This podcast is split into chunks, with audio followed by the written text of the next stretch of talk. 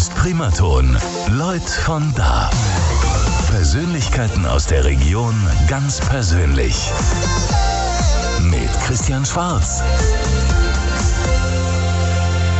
Einen schönen Sonntagvormittag, zwei Minuten nach zehn und ich freue mich sehr, dass es noch geklappt hat, dass er nochmal bei uns vorbeikommt, nämlich Umes Varan Aruna Giri Nathan. Inzwischen kann ich den Namen sehr gut, völlig prima. fehlerfrei. Beim ersten Mal, als du hier warst, war das noch, ähm, sag ich mal, da, da bist du so nervös vorher und sagst, krieg ich das hin? Ja, äh, moin, schön, dass du da bist, Umes. Moin, moin, vielen Dank, vielen Dank für die Einladung. Ich ja, freue mich. Du, wir, wir, freuen uns riesig, dass es nochmal geklappt hat, weil du bist gerade auf dem Sprung nach Berlin und ja. äh, Mords unterwegs und ich habe jetzt schon überlegt, ob man noch Moin, Moin sagen darf oder ob man jetzt schon auf Berlinerisch begrüßen muss. Also. Der Hamburger bleibt immer Hamburger. Und ähm, ich meine, ich kam ja als Hamburger hierher nach Unterfranken und ähm, natürlich habe ich vieles hier mitgenommen. Ne? Und es ähm, ist nicht so, dass ich sage, ich freue mich äh, einfach dieses Land zu verlassen. Nein, es gibt wunderbare Menschen, äh, die ich tatsächlich vermissen werde. Ne? Es gibt ja zwischenmenschliche Beziehungen, die man aufgebaut hat und ähm, allein die Tatsache, was Unterfranken für mich getan hat. Äh, nehmen wir mal das Beispiel mit dem Buch, also wie viel Werbung ich mhm. gekriegt habe, ob das jetzt Primaton ist, ob das äh, äh, der Mainpost ist, der, glaube ich, äh, in den letzten vier Jahren über neun Artikeln, über meine Lesungen, Vorträge und Interviews gemacht hat. Und das ist äh, eine Willkommensstruktur, äh, die ich sehr gerne angenommen habe und dafür bin ich dankbar und ähm, ich nehme schon einen gewissen Wurzel aus Unterfranken mit nach Berlin. Man muss es vielleicht jetzt einmal. Und ich, ich kann mir eigentlich nicht vorstellen, dass irgendjemand zuhört, der, der es geschafft hat, noch nicht mitzubekommen, wer du bist. Aber um es einmal ganz kurz zu sagen, äh, Dr. Umes ist der Mann, der äh, in ganz jungen Jahren aus Sri Lanka fliehen musste, dann eine abenteuerliche Flucht hinter sich gebracht hat, in Hamburg gelandet ist. Hamburger ist, Deutscher wurde und ähm, gesagt hat, ich will Herzchirurg werden. Du hattest deiner Mutter diese drei Versprechen, glaube ich, gegeben. Ich habe meiner Mutter tatsächlich am 6. Januar 1991 versprochen, ähm, oder meine Mutter ging dann auf die Knie und äh, hielt meine Hände fest und sagte, äh, mein Kleiner, pass auf dich auf, äh, versprech mir, dass du keinen Alkohol trinkst und äh, rauche nicht. Und wenn du wiederkommst, äh, komm als Arzt wieder zurück. Das waren drei Sachen, die sie mir gesagt hat und das habe ich äh, zum Glück auch eingehalten. Ich bin auch froh und dankbar, weil diese Gelegenheit, um das einzuhalten und vor allem die Unterstützung dafür, die schafft man ja nicht alleine und die habe ich in Deutschland bekommen. Und das ist wiederum die Liebe, die ich empfinde aus der Tatsache her äh, für dieses Land, für das Volk und für die Menschen und äh, und Herzchirurg zu werden, das ist mein persönliches Ziel. Hat geklappt. Hat ne? geklappt, wunderbar. Und dafür danke ich äh, natürlich Ruhenklinikum und auch die Menschen, die mich dabei unterstützt haben. Und, ähm, und dadurch habe ich auch äh, Franken kennengelernt. ja, und du, du zeigst ja heute Lokalpatriotismus. Ich weiß gar nicht, ob du das Polo extra für uns angezogen hast. Ne? Ach so. Ein, ein ja. Rhön-Polo-Shirt. Nein, das habe ich jetzt. Ich habe das von der Stadt Bad Neustadt geschenkt gekriegt. Ich habe für die Volkshochschule einen Vortrag gehalten. Ach so, das habe ich jetzt gar nicht gesehen, weil ich habe so eins auch in einer anderen Marke. Mhm. Aber ich, passt, passt. perfekt. Sie sieht gut aus im Radio, macht dir keine Sorgen. Ja, ja ähm, du bist ja zurzeit auch ständig unterwegs. Also ich verfolge das so auf Facebook ein bisschen. Du warst jetzt, glaube ich, vergangenes Wochenende in London ja. Familie besuchen? Genau, Familie ist auch Pflicht ne? und mhm. äh, Tradition muss bewahrt sein. Und äh, es gab eine Cousine, die hatten ein Familienfest äh, im, im, Westen von London. Meine Schwester wohnt im Osten. Das war ein Odyssee, innerhalb des, äh, dieser Stadt zwei Stunden zu fahren. Es war schön mal auch. Äh, ich habe viel Tamil gesprochen. Ich habe äh, viele, viele Menschen begegnet aus Sri Lanka, die ich noch kannte. Und das war ein schöner Ausflug in die, in die vergangene Welt oder in meine ursprüngliche Heimat, könnte man das sagen. Das heißt, es gibt in London so eine richtige Community ja. von Leuten aus Sri ja. von Tamilen? Es ist, also ist es schon so, dass in Großbritannien, äh, wie in einigen anderen äh, Ländern auch bekannt ist, Parallelgesellschaften die ich eher äh, hasse wie Pest, weil ich mhm. finde es überhaupt nicht gut. Ähm, ich finde es in Ordnung, die Kultur zu bewahren. Das ist ja auch wichtig. Das habe ich ja auch. Ich habe ja die Kultur meiner Eltern nie verloren oder die Sprache meiner Mutter. Aber schlimm ist es, wenn diese Menschen nur äh, unter Sicht sind und, und einfach keine Interesse haben. Die haben ja auch kaum eine Ahnung über die Politik des Landes. Und mhm. das kann doch nicht sein. Das, das, das, das geht nicht. Und da frage ich mich, wie kannst du glücklich werden, ohne angekommen zu sein? Das kann ich mir nicht vorstellen. Ich glaube, das ist dieser Traum. Ich weiß nicht, ob du das Lied von Udo Jürgens kennst, griechischer Wein. Da heißt es, irgendwann gehen wir zurück dahin, wo wir hergekommen sind und äh, sind jetzt nur hier, um die Zeit zu überbrücken. Das ist, glaube ich, so ein Gedanke, den, den zumindest in dieser Gastarbeiterbewegung ja. ganz, ganz viele genau, haben. Genau, das haben auch natürlich viele Menschen in den Anfangsstadien äh, deren Ankommens. Aber wenn du schon 20 Jahre dort lebst hm. und wenn du selber merkst, wenn du in deine Heimat Heimat fliegst, dass du dort fremd bist. Spätestens dann musst du doch irgendwie für das Ankommen äh, bereit sein. Ist schwierig. Ich führe immer wieder Diskussionen. Mhm. Manchmal klappt das wunderbar, weil ich keine Argumente mehr höre. Und ähm, es ist einfach, die leben halt, die wollen das eine nicht loslassen. Das ist, fällt mhm. ihnen so schwer, allein äh, dieses Ankommen, weil sie dann Angst haben, das zu verlieren, äh, wo sie, was sie mitbekommen haben bei der Geburt oder in, im Kindesalter. Aber man verliert es nicht. Ich habe es nicht verloren.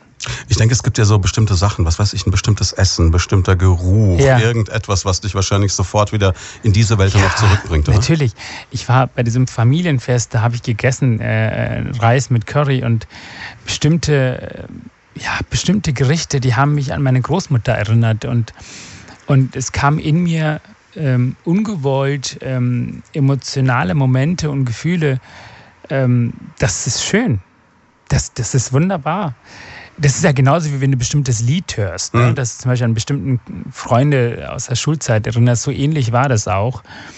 Und ähm, schön war das auch, als meine Nachbarn hier in Bad Neustadt für mich äh, Curry gekocht haben, als ich ankam zum Abendessen, weil sie das auch gerne. Mhm. Also ja, es ist schön, die Kultur zu behalten, aber es ist auch schön anzukommen und man kann beides schaffen und das ist möglich und das sollte man auch. Das kann ich jedem Menschen empfehlen, weil das Wichtigste ist, dass man, dass man zu Hause fühlt, dass, dass man das Gefühl hat, nicht fremd zu sein. Das habe ich zum Beispiel in Deutschland nicht und das hat man, wenn man nicht angekommen ist. Schafft man es denn hier bei uns ein anständiges Curry zu kochen?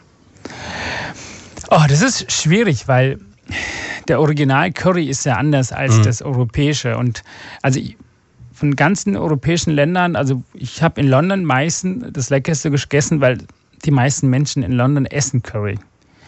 Ist so. Das die ist, englische Küche ist so miserabel, dass du einfach dann am besten ausweichst. Ja, das sind einfach so viele Inder auch. Ne? Mhm. Und ähm, ich habe in Paris mal gegessen, aber ähm, Lammcurry, mein bester mhm. Lammcurry, den ich in Europa jemals gegessen habe, war am Chiemsee. Okay. In einem Restaurant, nah Prien, glaube ich, irgendwie. Und ähm, das war so lecker. Und dass ich tatsächlich nochmal hingegangen bin, um Lammcurry zu essen. Prien am Chiemsee wäre mir jetzt nicht als erste Adresse eingefallen für Lammcurry. Nein, mir auch nicht. ist, ist auf jeden Fall eine Empfehlung wert, muss Aber ist schon anders, als wenn meine Großmutter damals gekocht hat. Ne? Das ist natürlich, das sind Gewürze, die sie selbst ähm, zubereitet mhm. hat und die aus dem, aus dem Garten, aus dem Hinterhof und ähm, die frisch sind. Ähm, diese Düfte, diese Gewürze, die frisch aus dem Garten kommen aus, aus, aus ne? und äh, aus der selbst geerntet das ist natürlich anders. Das kann man nicht vergleichen. Aber es ist ein schöner Ersatz. Und du bist jetzt äh, jemand, der auch selber kocht oder bist du einer, der essen geht? Du, ich ernähre mich äh, vorwiegend vom Schwarzbrot und Butter okay. und Honig. Also ich bin, äh, ich esse sehr gerne Brot. Mhm. Ich bin keiner, der irgendwie die Zeit investiert. Ab und zu schneide ich mal irgendwie Gemüse, Brokkoli, Kartoffeln und äh, rote Beete, Karotten mal klein und dann koche ich die einfach und dann wird das mit Salz und Pfeffer gegessen, mit ein bisschen Olivenöl. Mhm. Äh, das schmeckt wunderbar. Ähm, ja, es gibt so kleine Gerichte, die man aus Studentenzeiten kennt. Spinat mit Spiegelei, das ist so ein Standard, das geht ganz schnell und, und, und ist auch nicht schlecht so äh, vom Geschmack. Bisschen Pfeffer rüber und Salz. Mhm. Und, ähm, aber dass ich dann tatsächlich so, ja, so meine Lieblingsgerichte wie Rinderrouladen oder so, das kann ich nicht kochen. Das, das habe ich nie gelernt. Ähm, das gönne ich mir, wenn ich irgendwo zum Besuch bin. In einem du sagst du vorher, macht mir Rinderrouladen. aber ähm, ich, weißt du, ich, ich gehöre zu den Menschen, glaube ich, ähm, ich bin kein Genießer, wenn es um Essen geht. Es gibt ja Menschen, die genießen das mhm. Essen. Und die ähm, machen wirklich einen Plan und, und, und ach, was messe ich denn heute? Und ich bin keiner. Ich gehöre zu denen, ich esse, weil ich Hunger habe. Und das klingt wirklich banal und, und, und grob. Es ist leider, es ist, was heißt leider? Es ist so. Und ich, ähm, ich verbringe die Zeit, die ich mit Kochen verbringe, lieber mit Freunden und mhm. schnack mit denen eine Runde oder so. Das, da habe ich mehr irgendwie, ich empfinde dabei mehr Glücksgefühle oder Momente, wo ich das Gefühl habe, das ist Lebensqualität. Aber man muss sagen, ich habe in Hamburg öfter gekocht weil ich ähm, alle zwei Wochen äh, Gäste zu Hause hatte, so vier, fünf Leute, und da haben wir immer wieder mal, ob das Chicken Curry ist, ob das Spinat mit Lachs mit äh, mhm. Sahnesoße ist oder so, so oder ich habe, was ich häufig gemacht habe, einfach Salat, ganz normalen gemischten Salat. dann hast du einfach so Hähnchenstreifen, die hast du in Curry eingelegt, in Olivenöl, dann hast du die gebraten und dann darüber und das war auch lecker. Also Dazu eine Mangosoße oder so, den du. Das klingt ja alles gar nicht so schlecht. Also so, so ganz, ganz. Nee, also ich komme schon, also wenn, wenn man mir irgendwelche Zutaten gibt, weiß ich schon, was ich damit anzufangen habe. Das, das kann ich Plan, spontan ja. machen, genau. Wahrscheinlich bleibt man auch so sportlich schlank in dem Moment, wenn man einfach sagt, Essen ist für mich Energieaufnahme und ich äh, gehe das relativ rational an. Ja, und ja, wobei schlank bleiben, das ist eher, ich bemühe mich schon. Ich versuche zweimal in der Woche äh, zu laufen. Das äh, klappt das auch ganz gut in Bad Neustadt. Wir haben, ich laufe den Brand entlang, das ist mhm. durch die Felder. Das ist schon, das ist auch etwas, was ich vermissen werde, glaube ich, in Großstadt, weil du einfach loslaufen kannst und äh, empfindest kein, kein, äh, kein maschinelles Geräusch. Das ist einfach frei du hast das Gefühl, die Welt gehört dir und dann läufst du durch die Felder irgendwie in, Bad Neustadt und es befreit dich. Es ist so, das kannst du nicht beschreiben. Das ist eine Therapie und, und, und eine, eine, eine, eine Motivationsbombe, diese zehn Kilometer äh, rumzulaufen ähm, das, das liebe ich und das werde ich vermissen. Und das werde ich, glaube ich, jetzt äh, bevor mein Umzug einen Tag vorher sicherlich nochmal machen. du hattest ja auch immer noch diese Geschichte, die noch ausstand, äh, die Außenalster einer gewissen Zeit. Genau, das habe ich ne? noch nicht, wobei ich merke, dass ich schneller geworden bin. Mhm. Ähm, in Franken zu, kann man besser trainieren als auf dem Flachland in Hamburg, weil hier gibt es ja mehr Hügel und das ist ja ein guter Training. Ähm, ja, ich werde mir schon schauen, wenn ich in Berlin bin, in der Charité werde ich ja öfter nach Hamburg fahren, habe ich auch öfter die Gelegenheit, um die Eiste zu joggen mhm. und dann werde ich die Zeit nochmal, ich habe das lange nicht mehr gemacht. Ich habe, also es ist immer noch eine meiner Ziele und es gehört sicherlich zu den Zielen, die ich mit über äh, in das Jahr 2020 mitnehmen werde. Was immer wieder kommt, wenn ich mich äh, mit jemandem unterhalte und äh, ja. du bist oft genug Thema bei uns, weil einfach so spannend ist, wie das bei dir sich in den letzten Jahren alles so entwickelt hat, ähm, dann ist so diese Frage, dass die Leute sagen, wie schafft er das? Wie kriegt er das unter einen Hut? Der Mann ist Arzt, der Mann äh, arbeitet, ähm, hat gefühlt jeden zweiten Tag eine Lesung, geht noch joggen und pflegt noch ein Sozialleben. Ähm, ja. Schläfst du irgendwann? Doch, ich schlafe. Ich habe äh, mit, mit, der Lesung habe ich ja jetzt die letzten äh, eineinhalb Monate und die nächsten drei Monate erstmal pausiert. Okay. Nur die notwendigsten Vorträge jetzt in Darmstadt die Woche, weil ich nicht wusste, wann der Umzug nach Berlin, ob das mit dem Berlin klappt oder ob ich vielleicht nach München oder Hamburg gehe. Es gab da mehrere Stellenangebote und deshalb erstmal pausiert.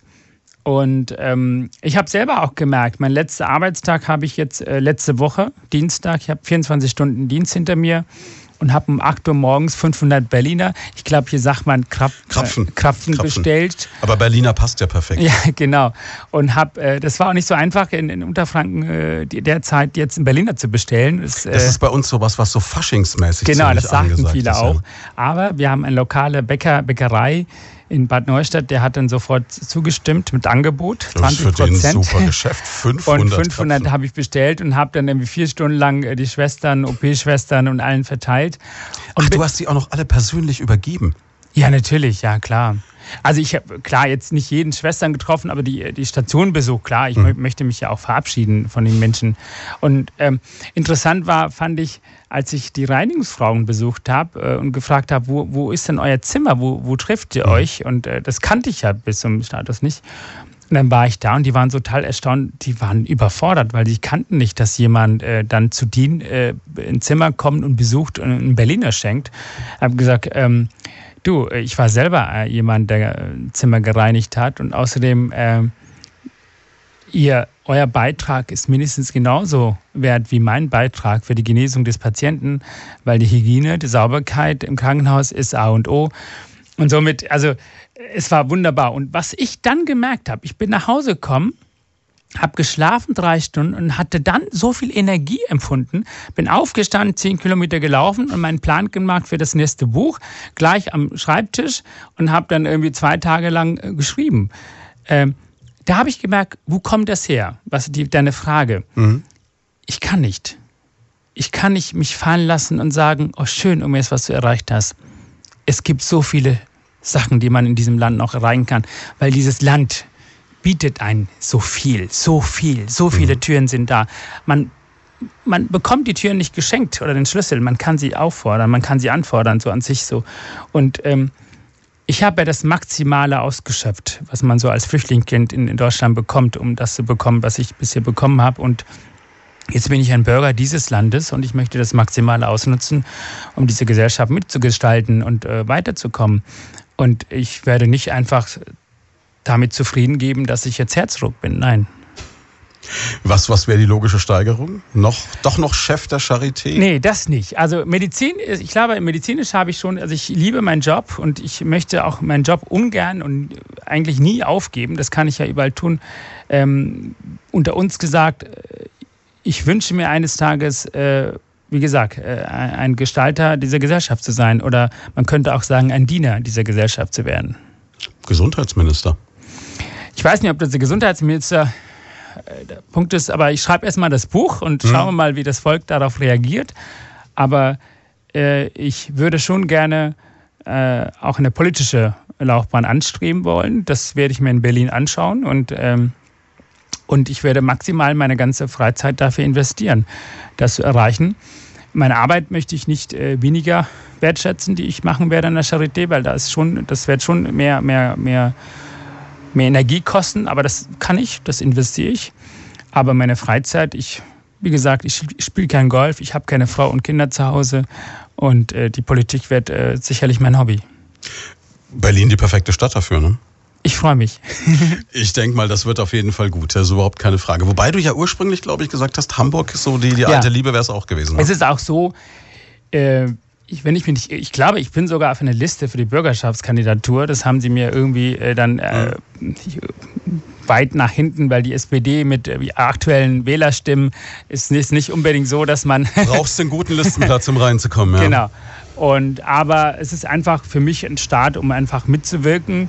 Ich kann da, ich bin da, ich mische mich ja immer wieder da ein in der Lokalpolitik. Und ähm, Hamburg ist natürlich mein Zuhause, es bleibt es. Aber wenn du in der Gesellschaft etwas erreichen willst, mitgestalten willst und, und das breit für das Volk, dann ist Berlin, glaube ich, keine schlechte Adresse. Ist, glaube ich, Berlin die beste Adresse, die du haben kannst, auf jeden Fall. Und ich bin mir auch ziemlich sicher, also nachdem du bisher eigentlich alles geschafft hast, was du dir in den Kopf gesetzt hast, würde es mich wundern, wenn wir dir nicht irgendwo in der Politik noch begegnen. Im Grunde genommen bist du ja jetzt schon, jeder ist ja ein politischer Mensch und äh, du bist ja jetzt schon jemand, der in gewisser Weise Politik macht, auf einem niedrigschwelligen Level. Ne? Genau, ich mag also klar meine Aufklärung, meine Erzählungen, meine Lesungen, die ich in den Schulen mache, äh, gerade im Beitrag also gegen Rassismus und für die Integration die möchte ich in Berlin fortsetzen. Also ich werde dann natürlich von der, den äh, Flüchtlingsrat, äh, der, der, Sprecher äh, für Deutschland und als auch die einzelnen Einrichtungen. Ich habe bereits die Kontakte. Meine Idee ist, dass ich einfach für Berliner Schulen kostenlos Lesungen anbieten möchte. Also je nachdem, wie ich Dienst habe. Mhm. Das möchte ich in den nächsten zwölf Monate, wenn ich angekommen bin, machen dass ich morgens nicht irgendwie im Bett die Zeit vergolde, sondern einfach aufstehe und die Schule besuche und Lesung mache. Und damit äh, möchte ich mich auch mir vorstellen. Das ist so, wenn du in einen Raum reinkommst, das ist deine Pflicht, dich vorzustellen. Ne? Und das will ich machen. Ich möchte, dass die Berliner wissen, wer ich bin. Und ähm, dann möchte ich natürlich das Thema Gesundheitspolitik, äh, was mir wirklich äh, unter den Nagel brennt, äh, anpacken, mitwirken, mitgestalten und äh, dann schauen wir mal, was. und ich weiß, wenn ich wirklich etwas haben möchte, das bekomme ich. Ob ich ob es vielleicht nicht jetzt, äh, morgen, aber es, ich bekomme es. Das weiß ich. Das ist so. Gut, in Berlin ein paar Leute kennst du schon. Die Kanzlerin kennst du beispielsweise. Ne? Ja, wobei Kanzlerin, ich, also den ich besser kenne, ist halt den Finanzminister kenne ich besser, den Olaf Scholz aus Hamburger Zeiten.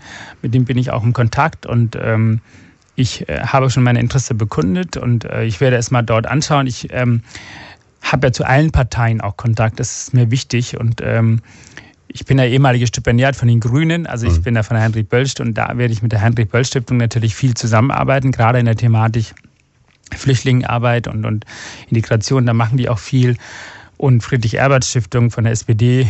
Und äh, ich habe Freunde in der FDP sitzen und ich habe eine gute Freundin, die ist Abgeordnete der CDU im Parlament, die ist selber Herzchirurgin. Mit der bin ich, verstehe ich mich sehr gut. Und ähm, ja, also ich meine, es ist ja auch immer so schwierig, eine bestimmte Partei zu orientieren, weil man viele verschiedene Interessen hat. Ne? Mhm. Und, und ich finde es auch gut so, dass man offen ist gegenüber alle demokratischen Parteien, alle Parteien, die mit deren Meinung die Freiheit den anderen nicht stehlen.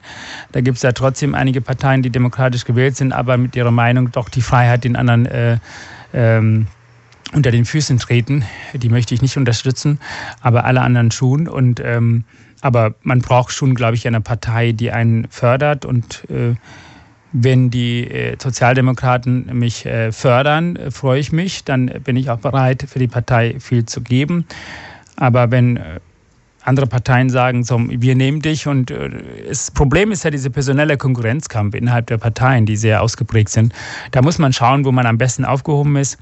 Mir ist wichtig, egal wo, für die Gesellschaft etwas zu tun, etwas wiederzugeben, das, was dieses Land mir zurückgegeben hat. So viel Liebe und Geborgenheit und ähm, einfach hier sein zu dürfen.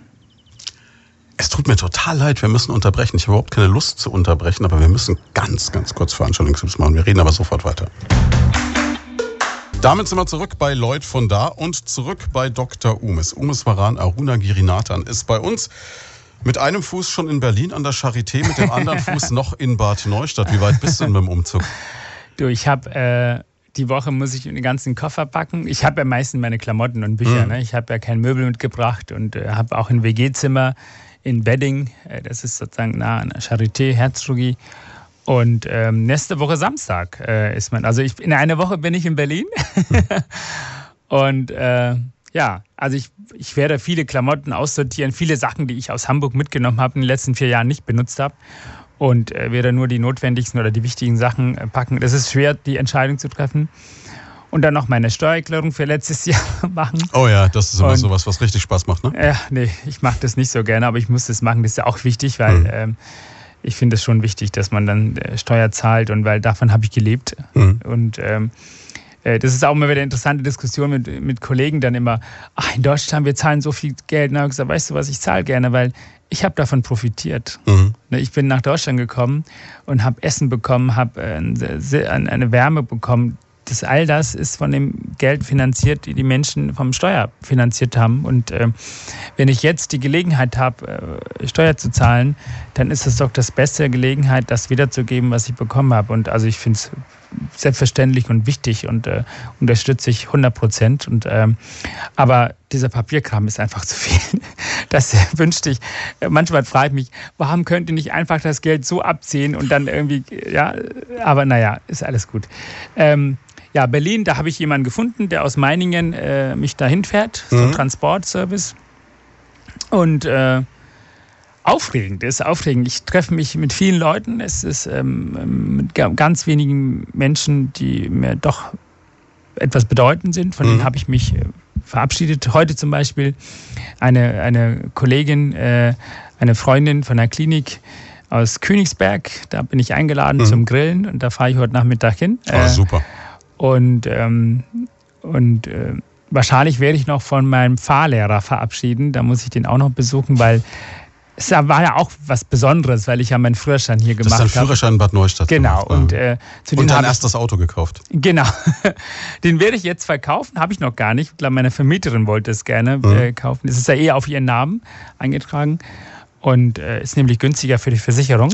Ah, schlau, klar, weil du steigst ja neu ein. Genau, das wusste ich gar nicht. Das hat ähm, das hat sie gesagt, du kannst das doch auf meinen Namen und dann, äh, ja, dann kriegst du immer, wenn ich zu schnell gefahren bin, den ganzen Blitzerbild. ich überweise das Geld. Ja, und ich, das werde ich noch machen. Von meinem Fahrlehrer möchte ich mich schon äh, verabschieden. Also das heißt aber auch in Berlin kein Auto mehr, weil brauchst du nicht. Nein, du brauchst in Berlin kein Auto. Ich glaube, also ich bin da immer ein Überzeugter, der sagt, also Autofahren in Großstadt gefährdet die Gesundheit. Nicht mhm. nur wegen CO2, sondern allein die Tatsache, dass das Autofahren so stressig ist. Ich möchte den Blutdruck bei den Menschen in Großstadt nicht messen. Äh, messen. Also Hamburg oder Frankfurt oder in München. Also es ist Wahnsinn. Also wie viel Ampel, wie viel Baustellen, wie viel Stau und Parkplätze finden.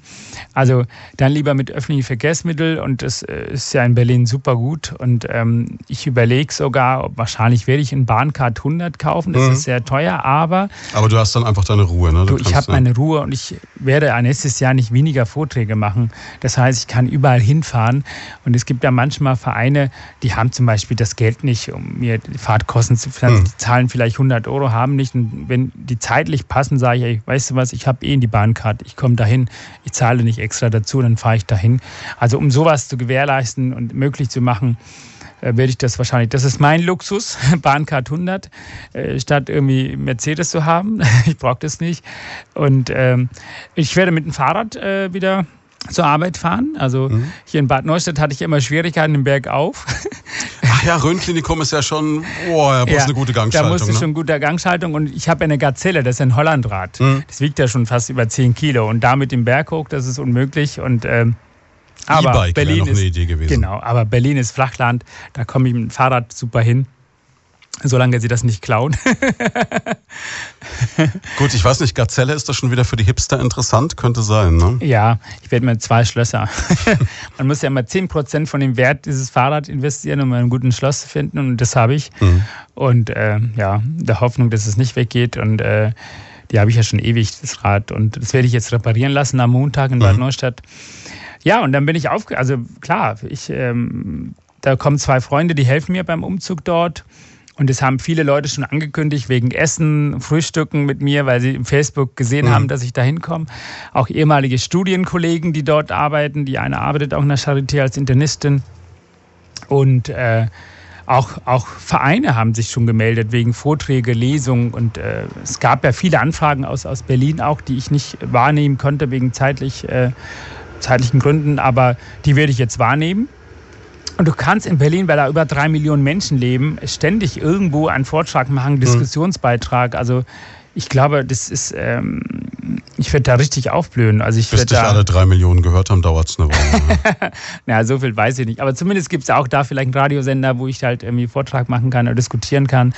Und ähm, ja, es gibt Deutschlandfunk, glaube ich, auch da. Die, hm? die haben ja auch damals Toller einen Sender, Beitrag ja. gemacht. Und ja, also ich, ähm, ich freue mich sehr und ich bin aufgeregt über meine Zukunft und ähm, ich habe auch in Facebook letztens auch gepostet, ich habe mich, das, was ich subjektiv empfunden habe, als ich äh, die Klinik äh, verlassen habe, äh, Rundklinikum am letzten Arbeitstag äh, oder an dem letzten Arbeitstag ist ähm, tatsächlich Dankbarkeit. Was das mir aufgefallen ist, also dass das, das Bild war, äh, war lustig, weil du so auf dem Bett sitzt, dann ja. noch äh, in, in voller Das war mein Dienstzimmer. ah, okay. Und ähm, was mir aufgefallen ist, dass du einer dieser Ärzte bist. Ich weiß nicht, wie viele es davon gibt, die die ganz besonders auch immer die Rolle der Pflegekräfte und wie du vorhin gesagt hast, auch der Reinigungskräfte und so hervorheben. Ja. Also nochmal. Weil es unheimlich wichtig ist. Weißt du, ich habe ähm, sechs Jahre in der Pflege gearbeitet. Mhm. Äh, damit habe ich mein Studium finanziert und ähm, ich weiß, was eine Schwester am Bett für eine Leistung bringt. Und ähm, das ist enorm. Das ist mehr als das, was viele meiner Kollegen bisher wissen. Ich weiß es. Und ähm, ehrlich gesagt waren das die Schwestern, die Tränen in den Augen hatten, als ich mich von denen verabschiedet habe und ähm, äh, oben in der Klinik. Und ähm, es ist schon wirklich, manchmal frage ich mich, wie schaffen sie das? Ich meine, ich, es ist für mich auch, wenn ich 24 Stunden Dienst habe, manchmal sehr, sehr schwierig. Mhm.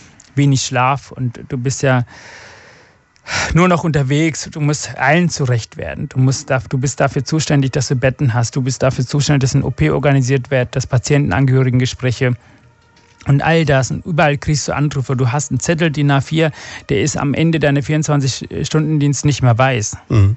Ja, weil du überall irgendwelche Notizen hast, unterschiedliche Farben.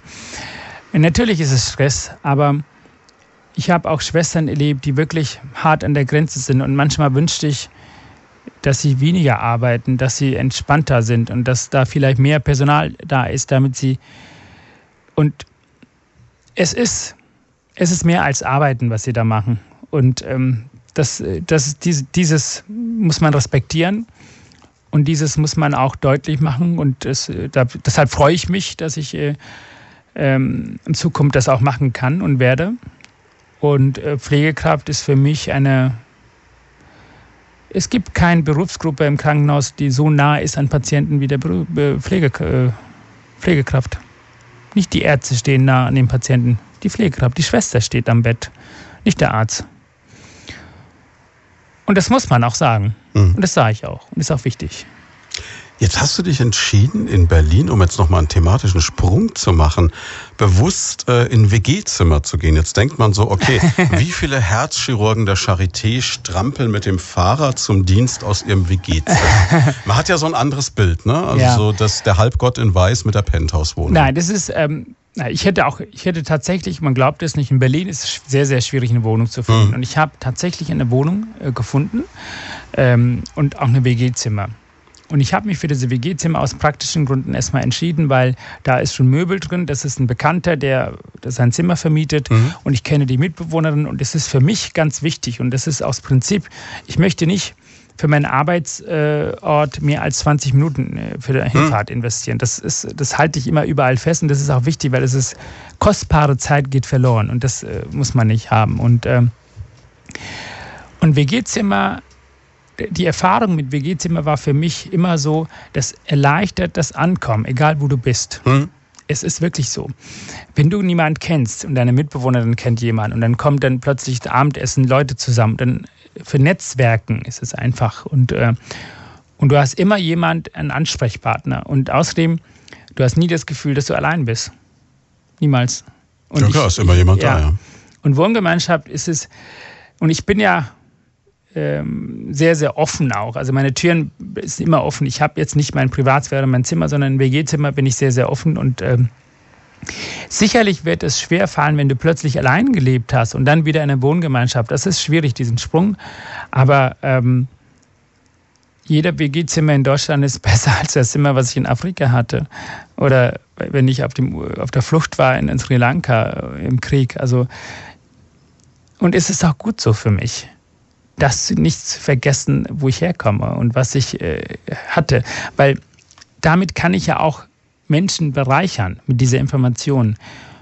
Und ähm, ich muss nicht unbedingt in Berlin eine eigene Wohnung mit 80 Quadratmeter haben oder so. Würde ich, glaube ich, eh nicht, weil ich finde, das ist äh, Missbrauch von dem Geld, den man erarbeitet hat. Da würde ich ein Zimmer 100% vermieten. Also das könnte ich nicht, glaube ich. Solange ich alleine bin. Jetzt hast du gerade ähm, angesprochen, äh, alles ist besser als die Unterkunft, die du in Afrika hattest. Jetzt gibt es ja im Moment eine Riesendiskussion wieder um die Menschen, die übers Mittelmeer zu uns fliehen. Ja. Und äh, angestoßen natürlich durch das Verhalten von Carola Rakete, die gesagt ja. hat, sie steuert Lampedusa an und eben nicht. Nordafrika mit Marokko, Tunesien oder was immer da vorgeschlagen wurde. Wie siehst du denn diese Ich hätte Situation? genauso gemacht wie ja. sie. Okay. Ich, ich, ich habe äh, höchsten Respekt und Anerkennung gegenüber dieser Frau die ihren eigenen ja, Leben vielleicht nicht, aber die Freiheit äh, mhm. äh, eingesetzt hat, um diese Menschen, die sie eigentlich gar nicht kannte, aber das sind Menschen, Mitmenschen. Und ähm, es ist natürlich schwierig, man kann natürlich nicht das ganze Afrika in Europa aufnehmen, Punkt. Es geht mhm. nicht. Und wenn aber die Menschen so das Risiko einnehmen, diesen Weg folgen, es ist eine lebensrettende Maßnahme dann. Natürlich gehen sie das Risiko und die wissen das vielleicht auch oder vielleicht wissen sie es nicht. Ich meine, wie viele Menschen wissen das überhaupt? Ich wusste das nicht, wie ich nach Deutschland komme. Ja, es gibt viele Schlepper oder Unterhändler oder das sind ja kein Schlepper für mich, das sind ja eher Verbrecher. Ja, ich mhm. unterscheide ja das zwischen Schlepper und Verbrecher. Und wenn die dann all das, was sie gespart haben, diesen Menschen da gegeben haben, um einfach nach Europa anzukommen, und das ist persönlich für die das ist ein ganz, für mich eine ganz selbstverständliche humanitäre Handlung, was diese Frau gemacht hat. Desto mehr muss Europa für die Ursachenbeseitigung investieren. Warum Menschen deren Heimat verlassen? Warum haben damals die Deutschen Deutschland verlassen nach Amerika gegangen? Die jetzt in Chicago leben oder die in äh, New York leben, die Deutschen, die dann mit, mit den Englischsprechenden äh, gesagt haben, wir sprechen kein Englisch, wir möchten Deutsch gesprochen werden. Also die Menschen damals, die Deutschland verlassen haben, warum haben sie Deutschland verlassen? Ja, man würde jetzt wahrscheinlich sagen, um dieses böse Wort zu verwenden, ja. Wirtschaftsflüchtlinge. Ja.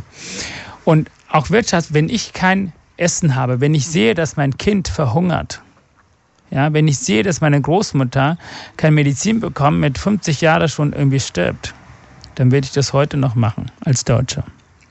Du auch ganz ehrlich, in dem Moment, wenn ich mir nur eine bessere Chance woanders ja. ausrechne, ist es doch legitim zu sagen, ich versuche mein Glück.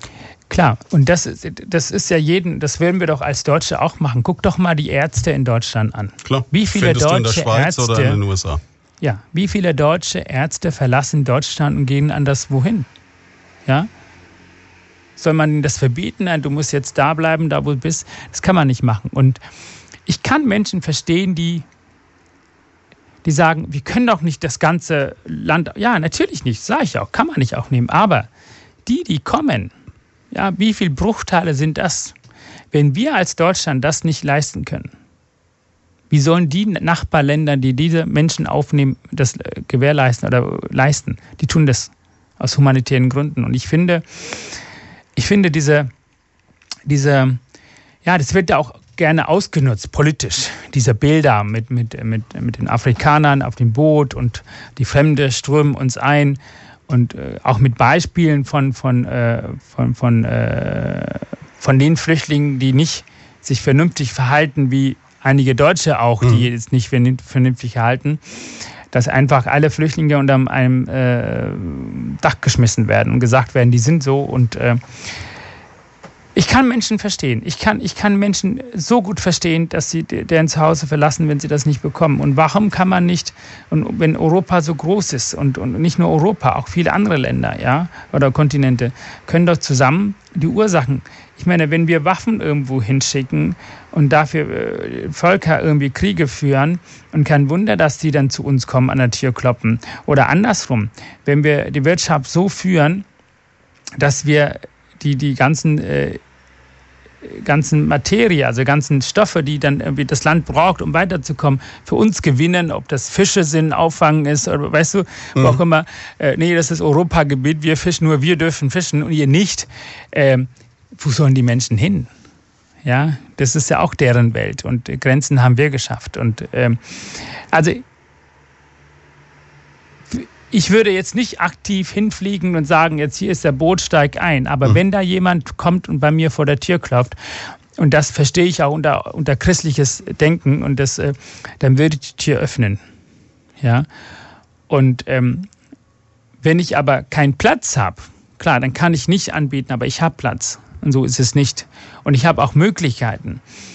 Und ich finde, man sollte langfristig darüber nachdenken, wie man so eine Stromung nutzen kann. Ich meine, das ist, es wird oft sehr negativ interpretiert. Aber man kann doch positiv, diese jungen Menschen, das sind doch nicht irgendwie 80-Jährige, 70-Jährige, nicht Arbeit, das sind arbeitsfähige Menschen, junge Menschen, die kommen Warum kann man diese Menschen nicht aufnehmen und nutzen als, als, als äh, für die Einwanderung und für unsere Arbeitsstellen? ich meine, da geht unser Gesundheitsminister, tut mir leid, ja, nach Kosovo und will irgendwie Leute da von Kosovo wegnehmen, damit wir irgendwie, wir werden da langfristig unser System damit kaputt machen. Aber warum können wir nicht die Leute, die schon da sind bei uns, äh, nutzen? Hey, wie, ich kann dir kein Asyl geben, aber ich kann dir einen Vertrag mit dir machen. Ich bilde dich aus. Ich investiere in dir Geld. Aber dafür arbeitest du die nächsten 10, 15 Jahre für mich. Das ist wie beim Bundeswehr, wie, ja, das ist wie hm, so ein wenn Vertrag. Du studierst, ja. ja Und ähm, das kann ich doch eingehen, statt einfach die Menschen im Mittelmeer sterben zu lassen. Ja? Bin ich völlig d'accord mit dir. Ja. Und, wir, wir ähm, brauchen diese Menschen ja auch. Und parallel, und das ist der Punkt, und parallel müssen wir gucken, was die Ursache ist. Ja, das ist genauso wie der, der Gesundheitsminister die Ursache hier in Deutschland nicht bekämpft und meint, er könnte aus Kosovo Leute hier holen und damit ist er durch. Nein, das stimmt gar nicht. Die Ursache ist immer noch nicht beseitigt. Wir sollen unsere eigenen Leute nutzen, dass die hier, die schon in diesem Land sind, dass sie in dem Beruf Pflege oder Altenpflege bleiben. Warum gehen die weg? Die haben einen Grund dafür. Ja, genauso, wenn die Menschen hier angekommen sind, äh, bei uns gestrandet sind, dann nutze ich doch die Gestrandeten und mache zwei Sachen damit. Ich helfe diesen Menschen und ich helfe mir selbst mit diesen mhm. Menschen. Und dieses Art zu denken, das ist leider nicht weit verbreitet. Es, es wird immer so gedacht, oh Gott, die Fremden, Fremden, Fremden. Und ähm, aber schön ist es, am Strand da in Afrika zu liegen, eine Massage von den Afrikanern zu bekommen. Ja, dafür ist es alles gut. Und, und am besten auch noch die ganze Tierwelt zu sehen, wenn die dann rumfahren. Also Das ist ein, äh, ein, ein, ein, ein, ein Blickwinkel der, der Denkweise von Menschen, die die Kultur nicht kennen, die die Welt nicht gesehen haben. Traurig eigentlich, weil ich gönne jedem Menschen, dass sie die Welt entdecken. Und ich würde nie auf die Idee kommen, so zu. Äh, also ich bin ja froh, dass ich. Äh, äh, natürlich hat meine Mutter mich damals hingeschickt. Das sind ja mehrere Gründe. Mhm. Natürlich ist der Grund, mein Leben zu retten, aber auch Absicherung für die Familie. Meine Mutter hat sicherlich darüber nachgedacht, das ist der älteste Junge, der kann uns zu die Zukunft retten. Das ist doch legitim, das ist doch berechtigt, dass eine Mutter sowas denkt oder dass eine Familie. Ja. Aber ich verstehe das nicht, äh, warum äh, Menschen, also in Deutschland zum Beispiel, davor Angst haben. Ich weiß gar nicht, ging es Ihnen denn vor 20 Jahren die Menschen, die jetzt schreien, besser wie jetzt? Ich weiß es nicht. Ich suche immer noch den einen Deutschen, der auf was verzichten musste, weil äh, Menschen zu uns gekommen sind. Ich habe ihn noch ja. nicht gefunden. Nee, ich auch nicht. Gibt es auch nicht. Es gibt den auch nicht. Nee, es, es, gibt ihn höchstens auf Facebook als Befindlichkeit, weil Menschen das so empfinden. Ja. Was aber nichts mit der Realität zu tun hat. Ja, das ist dieses subjektives, weißt du, wenn, wenn jemand selbst so unglücklich ist, unzufrieden ist mit dem, was er geleistet oder erreicht hat. Natürlich gibt es hier in Deutschland auch äh, Schrauben, die wir noch feststehen müssen, mhm. wo auch Defizite sind, ohne Zweifel. Aber diese Defizite sind jetzt nicht neu dazugekommen in den letzten fünf Jahren, sechs Jahren. Ja? Und ähm, manchmal neigen die Menschen immer das Böse zu suchen, den Grund zu suchen und äh, Opfer zu suchen und ähm, vergessen selbst dabei, hey, was habe ich denn jetzt dafür gemacht eigentlich? Ich meine, guckt mich doch an. Ich meine, es gibt Leute, wenn, wenn Leute behaupten, ich würde als ehemalige Flüchtling deren Arbeit wegnehmen. Wo sind denn diese Menschen, die das behaupten? Warum kommen die denn nicht und arbeiten hier nicht unter Franken? Wir haben, wir haben Stellen frei. Warum tun sie das nicht? Ja? Vor allem muss man ja auch mal sagen, die Leute, die das vielleicht behaupten, müssten ja auch erst mal überlegen, dass du ja mit einer wesentlich schlechteren Startschwierigkeit hast, ohne dass du Großfamilie hier hattest, ohne dass du die Sprache konntest, ohne dass du die passende Schulbildung hattest für den weiteren Weg, es ja geschafft hast, Herzchirurg zu werden und jemand anders, der wie du selber sagst, ja eigentlich alle Türen vor sich hatte in diesem Land, äh, halt aus welchen Gründen auch immer, es vielleicht nicht auf die Kette ja, gebracht hat. Also ja, ist, ist richtig, aber ähm, Stimmt. Aber die Möglichkeiten, die sind da. Ja. Für jeden. Jeder in diesem Land hat genauso viele Möglichkeiten gehabt wie ich, sogar mehr. Ja, meine ich. Ja. ja. Und es gab ja ein Video, das ich gesehen habe, wo ein Polizist von einem Nazi beschimpft wurde. Dann sagte ich, ja, wenn du in der Schule aufgepasst hättest, dann wärst du auch weit gekommen. Ja, jeder hatte die Möglichkeit, die Schule zu besuchen. Wir haben Schulpflicht. Ja, fleißig zu sein, während andere Leute vielleicht ich will nicht sagen, ich bin, was, ich bin nicht intelligenter als die anderen Menschen. Ich war nur fleißig. Ich habe nur das maximale Angebot, was dieses Land mir geboten hat, äh, ausgenutzt oder genutzt für mich. Mhm. Und das äh, wünsche ich jeden. Jeder sollte das machen. Jeder, der in diesem Land lebt, kann ich nur vom Herzen empfehlen, nutzt die Chance, junge Menschen besonders, nutzt die Chance, das, was wir haben in diesem Deutschland. Ja? Und ähm, dann kann man nur glücklich werden.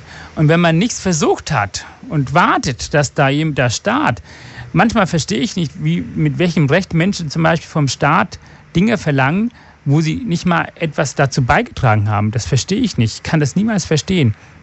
Ich habe ich hab bekommen und ich habe so einen Bedarf, äh, dieses wieder zurückzugeben. Also so eine, weißt du, so, ja, nicht Schuldgefühl, sondern diese Bedürfnis, mhm. ich muss dieses Land etwas geben, weil dieses Land hat mir so viel gegeben. Das sollte jeder empfinden. Ja, weil das ist ja uns, das, ist ja, das sind wir, unsere Gesellschaft. Ja, wir gestalten das. Und ähm, ich hoffe, dass die Flüchtlingspolitik, äh, also dass Europa wirklich stark dahingegen einsetzt, dass die Ursachen, dass die Menschen dort bleiben, dass sie gefördert werden. Ja, und ähm, dass äh, vielleicht gewisse Industrien sagen, okay, wir unterstützen als Entwicklungshilfe, dass wir dort mhm. Dinge zusammenbauen und mit unseren Ingenieuren und ähm, Entwicklern. Das wäre langfristig eine sehr, sehr, sehr gute Lösung äh, für die Menschen und ähm, einmal fördern, die Landwirtschaft dort fördern, ja, und, und dass die Menschen Das ist, das ist ja auch so ein Punkt, ne, was, was Carola Rakete, also diese Kapitänin dieses Flüchtlingsschiffes jetzt auch gesagt hat, in einem Interview, das sehr kontrovers diskutiert wird, dass sie sagt, meine Güte, dieser Klimawandel, den wir erleben, ja. führt halt einfach dazu, dass äh, Menschen kommen werden, weil sie einfach gar nicht mehr die Möglichkeit haben, in ihrem Land ähm, Landwirtschaft Anzubauen. zu betreiben. Ja. Mhm. ja, klar. Ich glaube, ich glaube schon von diesem Klimawandel. Also ich, äh, manche behaupten ja das Gegenteil, dass es nicht so stimmt. Ich glaube schon, dass wir Menschen natürlich mit, mit unseren äh, Verbrennungsmotoren, die wir dann irgendwie selbst für unsere Industrieländer vorwiegen, mhm. wir haben, das ist wir, wir haben das gemacht und, ähm, und ähm, dann haben wir auch Verpflichtungen. Wenn wir Müll gemacht haben, äh, dann sind wir auch dafür schuldig. Ich meine, ich fand das toll, dass Malaysia zum Beispiel den ganzen Müll nach Kanada wieder zugeschickt hat. Ja? Also das äh, würde ich, also das, ist der Wahnsinn. Und ähm, das ist genauso wie wenn ich bei der Arbeit äh, Müll mache, dann ist mein Pflicht, dieser Müll zu beseitigen. Das ist nicht Pflicht von der Schwester, von jemand anderem. Nein, das ist mein Pflicht. Ich habe es angerichtet, ja. Und so sehe seh ich das auch, wenn Industrien oder wenn Länder die Müll gemacht haben, die müssen selber dafür beseitigen, einen Beitrag dazu leisten. Und das kann man machen. Wenn man ein Problem hat, dass diese Menschen zu uns kommen, dann hilft den Menschen vor Ort. Bist du dann so jemand, der wirklich so eine CO2-Abgabe zahlt, wenn er fliegt oder sich zumindest Gedanken darüber macht, wie er das macht oder so? Also ich, ich, würde, ich würde sagen, dass man grundsätzlich, wo es geht, möglich ohne Auto mhm. zurechtkommt grundsätzlich, das, dafür bin ich. Aber das ist in, in ländlichen Gegenden natürlich schwierig, kann man das nicht machen. Ich kann Leute nicht verstehen, die in Großstadt leben, irgendwie jeder ein Auto hat. So zwei, drei Autos vor der Tür hat, wo äh, nicht 100 Meter entfernt eine Bushaltestelle oder mhm. U-Bahn-Haltestelle ist. Das verstehe ich nicht. So.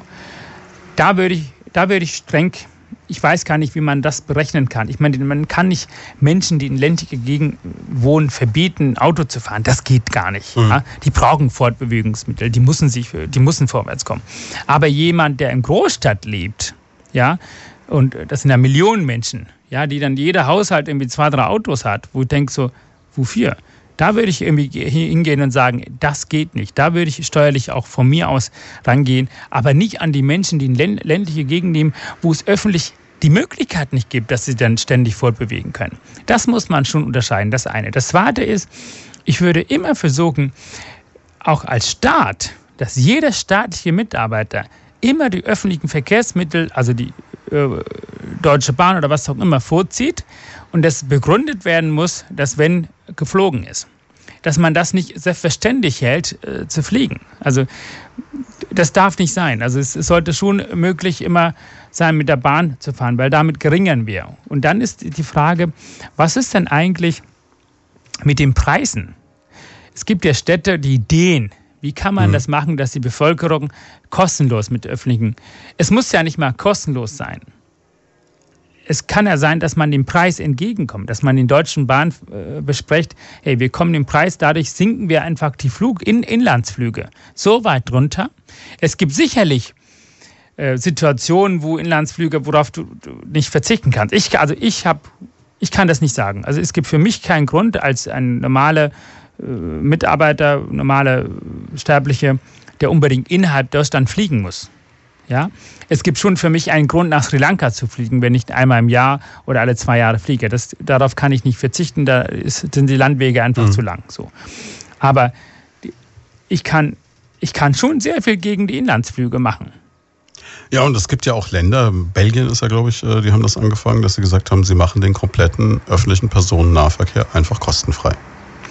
Ja, und ich meine, das Geld, das was du investiert, um diesen CO2 abzubauen oder für die Umwelt, das kannst du schon irgendwie einholen. Du hast ja auch, ich, es muss nicht, also ich bin nicht einer, der sagt, es muss alles kostenlos sein. Ich bin sage, es kann ein Kosten sein, aber es sollte so gering sein, dass auch Leute, die äh, sag ich mal, Friseurtätigkeit machen, mhm. die wirklich wenig Geld bekommen. Ja, ich wundere mich, wie diese Menschen in Großstädten ihre Miete leisten können. Ich habe das Glück, dass ich äh, mehr verdiene und mir das leisten kann, aber ich frage mich, wie. Und das kann nicht sein, dass die dasselbe zahlen müssen wie ich. Äh, das, das geht nicht. Ja. Mhm. Und ähm, deshalb, äh, also klar, schön wäre das, aber ist es natürlich wirtschaftlich nicht immer alles umsetzbar, dass es kostenlos ist. Das ähm, glaube ich, ist es schön, mhm, wenn es aber ginge. Schwierig, ja. Es ist schwierig, aber schwierig ist es nicht zu sagen, wir reduzieren die Preise, statt die Deutsche Bahn steigt ja der Preis und sie sagen, wir reduzieren und damit erreichen wir, dass mehr Leute mitfahren. Das ist schon machbar. Also wenn wir schon in die Inlandsflüge, wobei ich als Deutsche sage in Deutschland, wir sind schon nicht schlecht. Wir haben dieses Bewusstsein, Umweltbewusstsein ist ja bei uns unter den Deutschen sehr stark ausgeprägt mhm. als viele andere Länder. Das ist für mich kein Argument zu sagen, so jetzt reicht's. Ja? Nee, natürlich nicht. Aber nee, das man, nicht, man das muss nicht. natürlich sagen, es gibt auch positive genau. Aspekte. Ich also. möchte auch, auch Menschen ermutigen und dankbar sein, äh, dass sie das machen. Also, also wir Deutschen sind schon äh, auf dem besten Wege. Also wir sind schon sehr umweltbewusst im Vergleich zu vielen anderen. Äh, wenn ich mit Sri Lanka vergleiche, ist ja Katastrophe, was die Menschen da alles machen. Ja?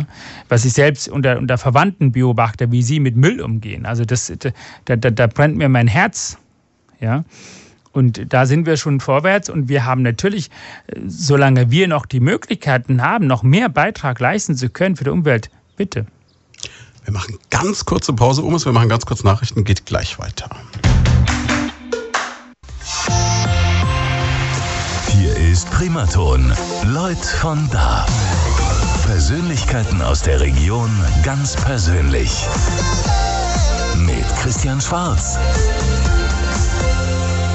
Eine Stunde haben wir noch zusammen mit Umes. Umes Varan Aruna Girinathan ist bei uns heute zu Gast. Ja, Mensch, ähm, jetzt haben wir gerade schon drüber gesprochen, über dieses, diesen Gedanken von Umwelt, über den Gedanken von yeah. Reisen. Und dann hast du gesagt, Mensch, es wäre, das haben die Leute jetzt nicht mitbekommen, weil da Nachrichten laufen. Für dich wäre es wichtig, dass es quasi wie ein Schulfach wird.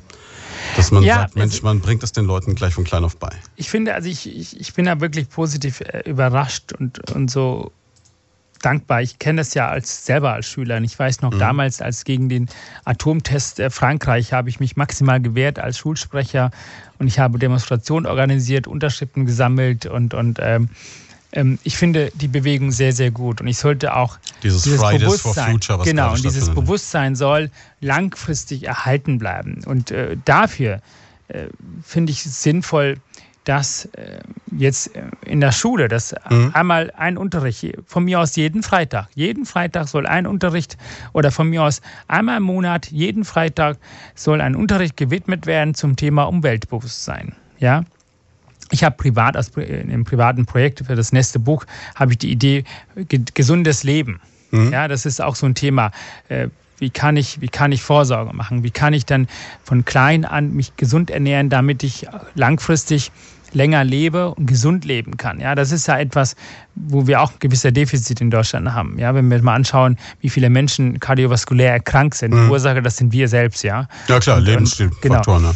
Und ähm, so, das, das würde ich mir wünschen, dass, dass natürlich die Kulturministerium sich darüber Gedanken machen mit Umweltbehörden.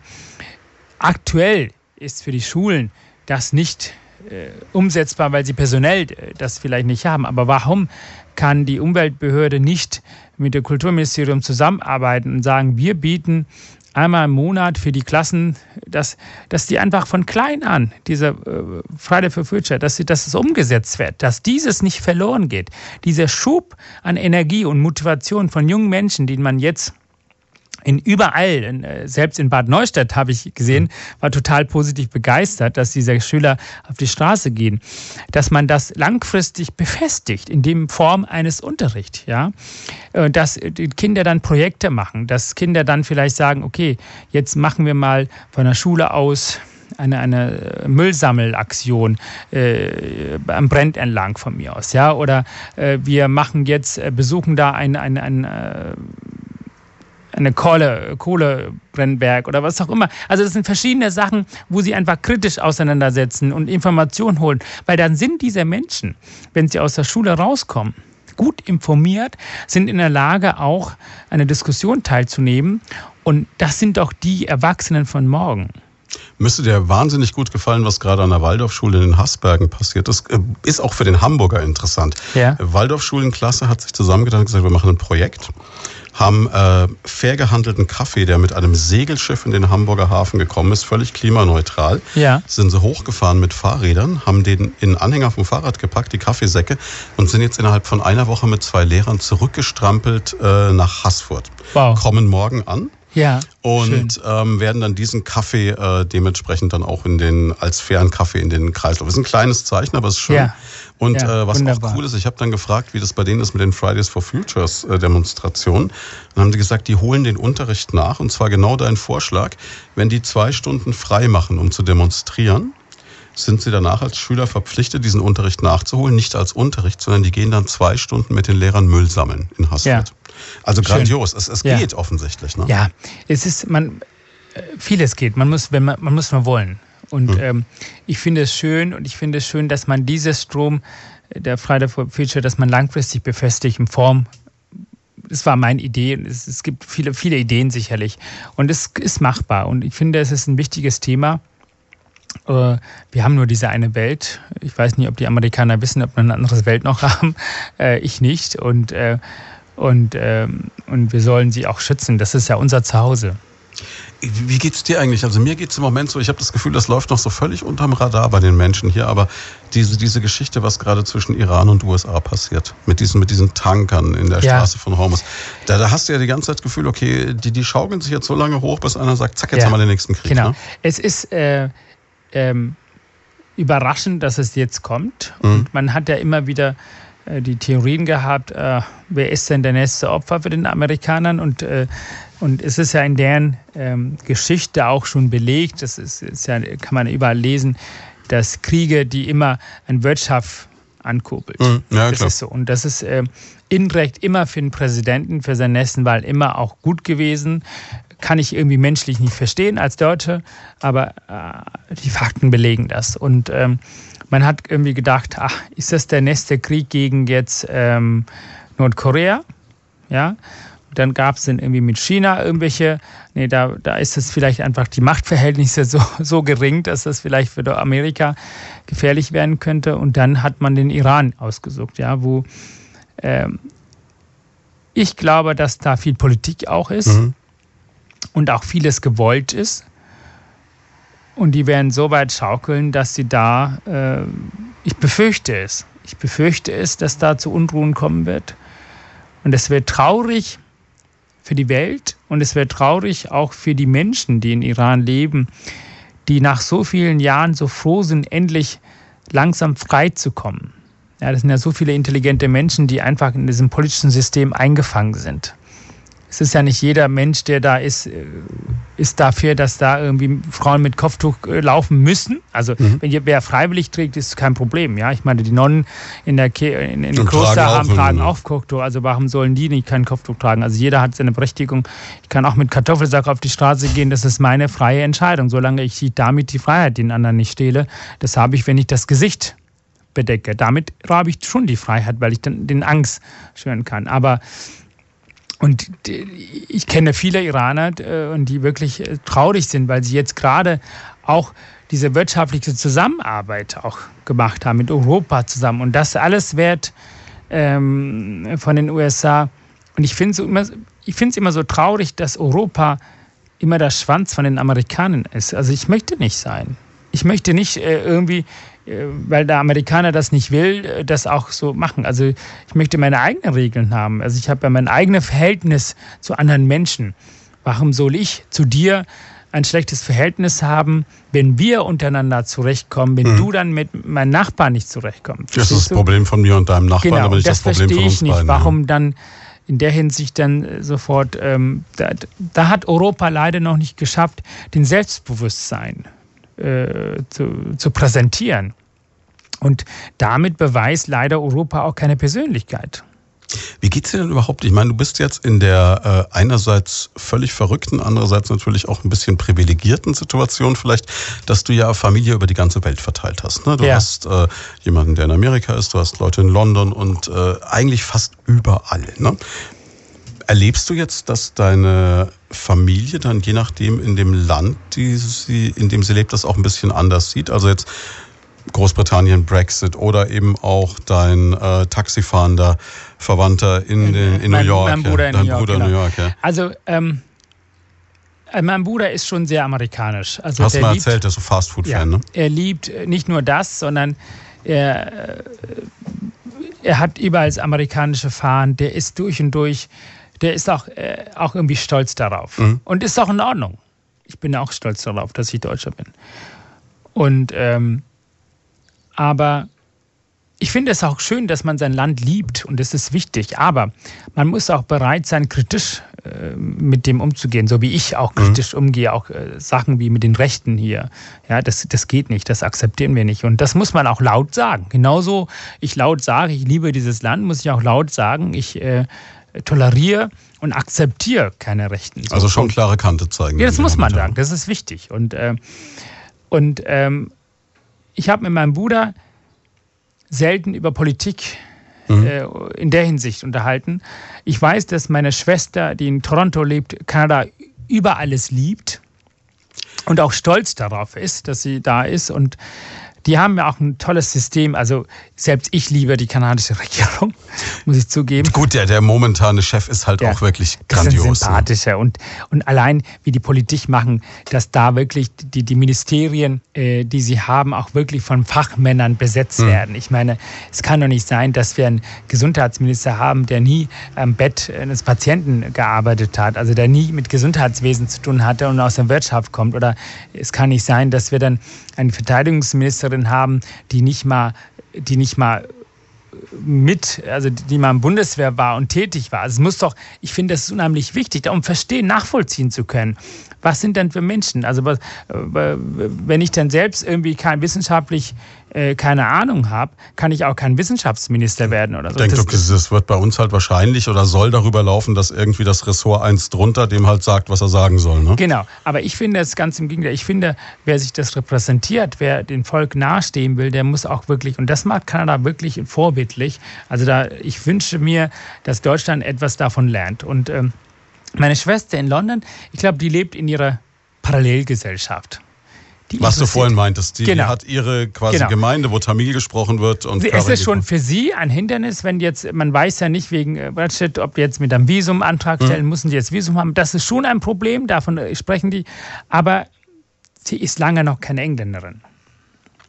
Wohingegen du ja wirklich ganz konsequent gesagt hast, wenn ich in diesem Land lebe, dann will ich Deutscher sein. Ja. Und ähm, gut, ich meine, ich denke, du, äh, man, man kann es ja auch genießen. Ne? Wir haben einen der mächtigsten Pässe der Welt, was auch mal ja. ganz interessant ist. Wir können praktisch überall hin auf dieser Welt. Und wir, wir leben ja wirklich, wenn man das so will, absolut auf der Sonnenseite, was vielen gar nicht so klar ja, ist. Ja, und ich finde auch, dass unser Sozialsystem, also ich meine, ich weiß, dass viele Menschen immer noch Defizit sehen, zu Recht und auch meckern und beschimpfen. Aber ich habe andere Länder gesehen. Ich habe Geschwistern überall. Ich hab, ich, meine Familie besteht aus fünf äh, Nationalitäten. Und dadurch habe ich viele Informationen aus dem Alltag. Mhm. Und von allen Ländern ist Deutschland das beste Sozialsystem, was es gibt. Ja. Und ähm, dafür liebe ich dieses Land auch. Und ähm, ich sage das immer, wenn ich mit meinen Geschwistern unterhalte ja, du bist immer wie Deutsch und Deutsch und Deutsch. Ja, ich bin Deutsch, aber ich bin auch irgendwie ein Tamile. Mhm. Das kann ich ja auch nicht ablegen. Die Wurzeln ja den ich ne? mitgebracht. Ne? Genau, das muss ich nicht. Und das sage ich ja auch. Ich kann, und deswegen sage ich auch, ein, äh, ein Deutscher ist nicht nur Deutscher, der ist auch Europäer. Kann, mhm. wenn er möchte. Ja? Und das ist genauso eine Frage, wenn ich möchte. Und ähm, und ich möchte Deutsche sein und ich bin es auch. Ich empfinde es auch und ich möchte auch ein Tamile sein. Das sage ich dann auch, wenn ich, ich bin auch gerne auf Sri Lanka bei meiner Mutter zu Hause und den Mangobaum. Ich besuche gerne Tempel und ich habe jetzt ähm, meine, meine Kinder, die ich da finanziere, die Nachhilfeunterricht oder die Jungen, die mir das Abitur äh, finanzieren. Das, das gibt mir so viel äh, wieder zurück. Und äh, das würde ich ja nicht tun, wenn ich dann nicht diesen Wurzel, äh, den Zugang noch hätte. Und die habe ich. Aber ich kann trotzdem ein Deutscher sein. Ich kann trotzdem hier glücklich sein, weil ich hier angekommen bin. Weil ich sagen kann, dass ich ein Bürger dieser Nation bin. Und da haben schon meine Geschwister manchmal Probleme. Also die in Kanada, glaube ich, eher weniger, weil in Kanada ist ja eh Multikulti, sind mhm. ganz äh, anders als als. Und ähm, meine Schwester in England, die die spricht Tamil, die bewegt sich immer in tamilischen Kreisen. Da ist sie anders. Sie ist lange noch nicht angekommen und schade eigentlich. Das ist schon irgendwie ab und zu diskutieren wir über, das, über die Themen. Und äh, ich merke auch zum Beispiel in vielerlei Hinsicht, dass ich schon mich von meinen Geschwistern ja, weiter weg entwickelt habe. nicht positiv oder negativ, anders. Mhm. Und das merke ich, das spüre ich schon immer wieder. Und das äh, sagen die mir auch immer wieder, wenn wir dann über bestimmte Themen diskutieren, die aus der Kultur äh, kommen, aus, aus meiner ursprünglichen Kultur von meinen Eltern. Und ähm, aber ich vermisse nicht. Ich bin glücklich. Du hast jetzt gerade in einem Nebensatz was erwähnt, was ich ganz spannend fand, weil ähm, es ja so ist, dass oft so ähm, aus der rechten Ecke vorgeworfen wird, den in Anführungszeichen Gutmenschen, was man ja eigentlich gerne sein möchte, finde yeah. ich gar nicht so ein negatives Wort. Dass es immer heißt, ja, ihr wollt immer, dass wir alle aufnehmen und allen helfen, aber macht doch mal selber Platz in der Wohnung oder unterstützt selber Menschen. Ja. Yeah. Und ähm, da klang jetzt gerade durch, dass du auf Sri Lanka Leute unterstützt. Und ähm, das heißt, du bist auch so jemand, der dann sagt, okay, ich mache dann auch wirklich selber was. Ja, das, also, ganz ehrlich, ich habe doch das Glück gehabt, als Kind dieses Kriegsland zu verlassen und dieses Leben zu genießen, was ich heute habe. Und dieses Glück hat nicht jeder. Mhm. Ja, nicht jeder, der bei mir in der Klasse war, in der Schule war, hat das Glück gehabt, so viel Geld für einen Schlepper zusammenzukriegen. Dadurch, dass meine ältere Schwester verstorben war und meine Mutter ja den Grundstück verkauft hatte, weil sie damit meine ältere Schwester finanzieren wollte, ihre Genesung, sie aber leider verstorben ist, weil wir keine Dialysemöglichkeiten hatten und mein Onkel damals Kredit aus Hamburg aufgenommen hat. Wir hatten einen Onkel, der den Kredit aufgenommen hat und das hatte mein Klassenkamerad nicht und der ist verstorben. Und ist es nicht meine Pflicht, von diesem Glück, den ich bekommen habe, etwas abzugeben? Etwas abzugeben. Das ist nur etwas. Ich finde, das, das muss selbstverständlich sein, dass man das tut. Weil Glück zu teilen macht dich auch glücklich. Ist auch wieder so eine, so eine, so eine klassische Geschichte, die ich so typisch finde. Ich finde, du hast mal erzählt, dass du äh, diesen Kredit, den dein Onkel in Hamburg aufgenommen hat, ja. für dich als achtjährigen Jungen. Damals zwölf war ich. Zwölf warst ja. Dies, dass du dieses Geld zusammengespart hast und zurückgegeben ja, hast. Ja, das ist selbstverständlich. Also es hat mich auch befreit. Hm. Es war für mich wichtig. Äh, ich habe ich hab ja dann angefangen, in der UKE, in der Universitätsklinik in Eppendorf zu arbeiten und die ersten zwei Jahre habe ich das Geld zusammengekriegt und habe das äh, zurückgegeben. Natürlich, also 15.000 D-Mark waren das. Und mhm. das, äh, wenn man dann damalige Umrechnung wären 7.500. Aber ich habe 13.000 Euro, glaube ich, zurückgegeben, weil das war der Wert für mich so von eingeschätzt. Und, ähm, und das hat mich befreit, weil ähm, ich bin dankbar, dass er damals so eine höhere Summe aufgenommen hat und ähm, um, um, um meiner Mutter zu helfen. Ich kann mich noch gut an diesem Telefonat von meiner Mutter erinnern, wo sie ihn wirklich angebettelt hat und gesagt hat, er wird er wird fleißig sein, der wird dir alles erarbeiten und zurückgeben. Und das hat meine Mutter, meinen Onkel gesagt. Und dieses Versprechen muss ich einhalten. Das ist, und das ist, das ist selbstverständlich, dass man das einhält. Und ich habe ja wieder, und das sage ich ja wieder, ich habe ja das Glück, weil ich wunderbare Menschen habe, die mir da unterstützt haben, Abitur, das Studium, dass ich dann einen Job hatte, wo ich Geld verdient habe, und zwar mehr als der Durchschnittbürger äh, dieses Landes, mhm. dass ich das auch schnell bezahlen könnte. Und ähm, ich, ich freue mich. Bildung ist für mich A und O und äh, ich würde jederzeit Menschen auf Sri Lanka unterstützen. Also ich habe jetzt sieben, es sind sieben Kinder. Es kostet für mich nicht wirklich nicht viel Geld, die Nachhilfe zu unter, unterrichten. Der eine wenn er ein gutes Abitur macht, dann hat er vielleicht sogar die Chance zu studieren, dann wird das ein bisschen mehr Geld. Aber dieses bisschen mehr Geld ist für mich nicht viel. Dann arbeite ich ein Wochenende und ich habe das Geld. Und du hast doch schon in Bad Neustadt äh, Leute mit in die Wohnung reingenommen, ne? Ja, ich hatte einen Jungen, mit dem habe ich ein sehr gutes Verhältnis jetzt. Mhm. Also er hat viel gelernt und auch ich habe sehr viel gelernt von den Jungen, weil ich äh, einen Jungen aufgenommen hatte, der Anfang äh, zu mir sagte, ja, er möchte gerne alleine wohnen. Und das hat mich innerlich so ein Wüten gemacht. Ich war hm. so wütend auf diesen Jungen und habe gesagt, sag mal, mit welchem Recht erlaubst du dir zu sagen, wer zahlt dir das eigentlich? Und er wusste gar nicht, erstens, wer, wovon das Geld herkommt, dass es von einem Steuerzahler ist. Also wo, wo kam er her? War aus Syrien. Aus Syrien, okay. Genau. Er wusste nicht, wo das Geld herkommt. Er hat einfach seinen Wunsch geäußert. Mhm. Und ich habe den Jungen als, äh, ich habe von den Jungen die Dankbarkeit erwartet, mhm. ohne darüber nachzudenken, dass es ein Junge ist, dass es irgendwie ein, ein Jugendlicher ist. Wie, wie fühlt man sich als Jugendlicher in Deutschland? Ja, das ist genauso wie das Beispiel, in einem Jugendheim habe ich besucht, da sagte ein Sozialarbeiter, du, ich habe hier einen Jungen aus Syrien und ich wollte eine gebrauchte Schuhe geben und er wollte neue Schuhe haben. Ich, der soll doch dankbar sein. Ich habe gesagt, weißt du was? Hol dir mal einen Jugendlichen aus der Nachbarschaft, einen Deutschen. Frag ihn mal, welche Schuhe er haben möchte. Ach, er möchte eine neue Schuhe haben. Das ist, hat nicht damit zu tun, weil er aus Syrien kommt. Es hat damit zu tun, weil er ein Jugendlicher ist. Dieses zu erkennen, das habe ich von den Jungen gelernt. Ja? Dass sie eigentlich alle gleich ticken, egal ja, wo sie sind. Das, genau, und dieses habe ich gelernt. Also ich kann kein Vorurteil gegenüber haben. Sei doch froh, du kleiner 17-jähriger Syrer, dass du das hast, sondern hey, du bist ein Jugendlicher. Das heißt, es war wieder meine Aufgabe, den zu unterrichten. Wie funktioniert in Deutschland? Mhm. Was funktioniert? Und das habe ich auch gemacht. Und ähm, ich habe zum Beispiel, und das war ja auch wirklich, ich habe mich ja selbst ertappt, also von meinem Fehlverhalten. Ich habe von ihnen etwas erwartet, was vielleicht für Deutschland selbstverständlich ist. Mhm. Aber er kennt Deutschland nicht. Wie kann ich von einem Menschen erwarten, dass er zu uns kommt, dass er unser Land kennt und die Regeln kennt? Das heißt, es ist doch meine Pflicht, wenn ich die Tür aufmache, ihn reinlasse, den zu unterrichten. Und ich habe sehr viel von dem Jungen gelernt und er hat auch sehr viel und wir haben sehr, sehr gutes Verhältnis. Wir treffen uns regelmäßig und wenn er irgendwie Sorgen hat, ruft er mich an.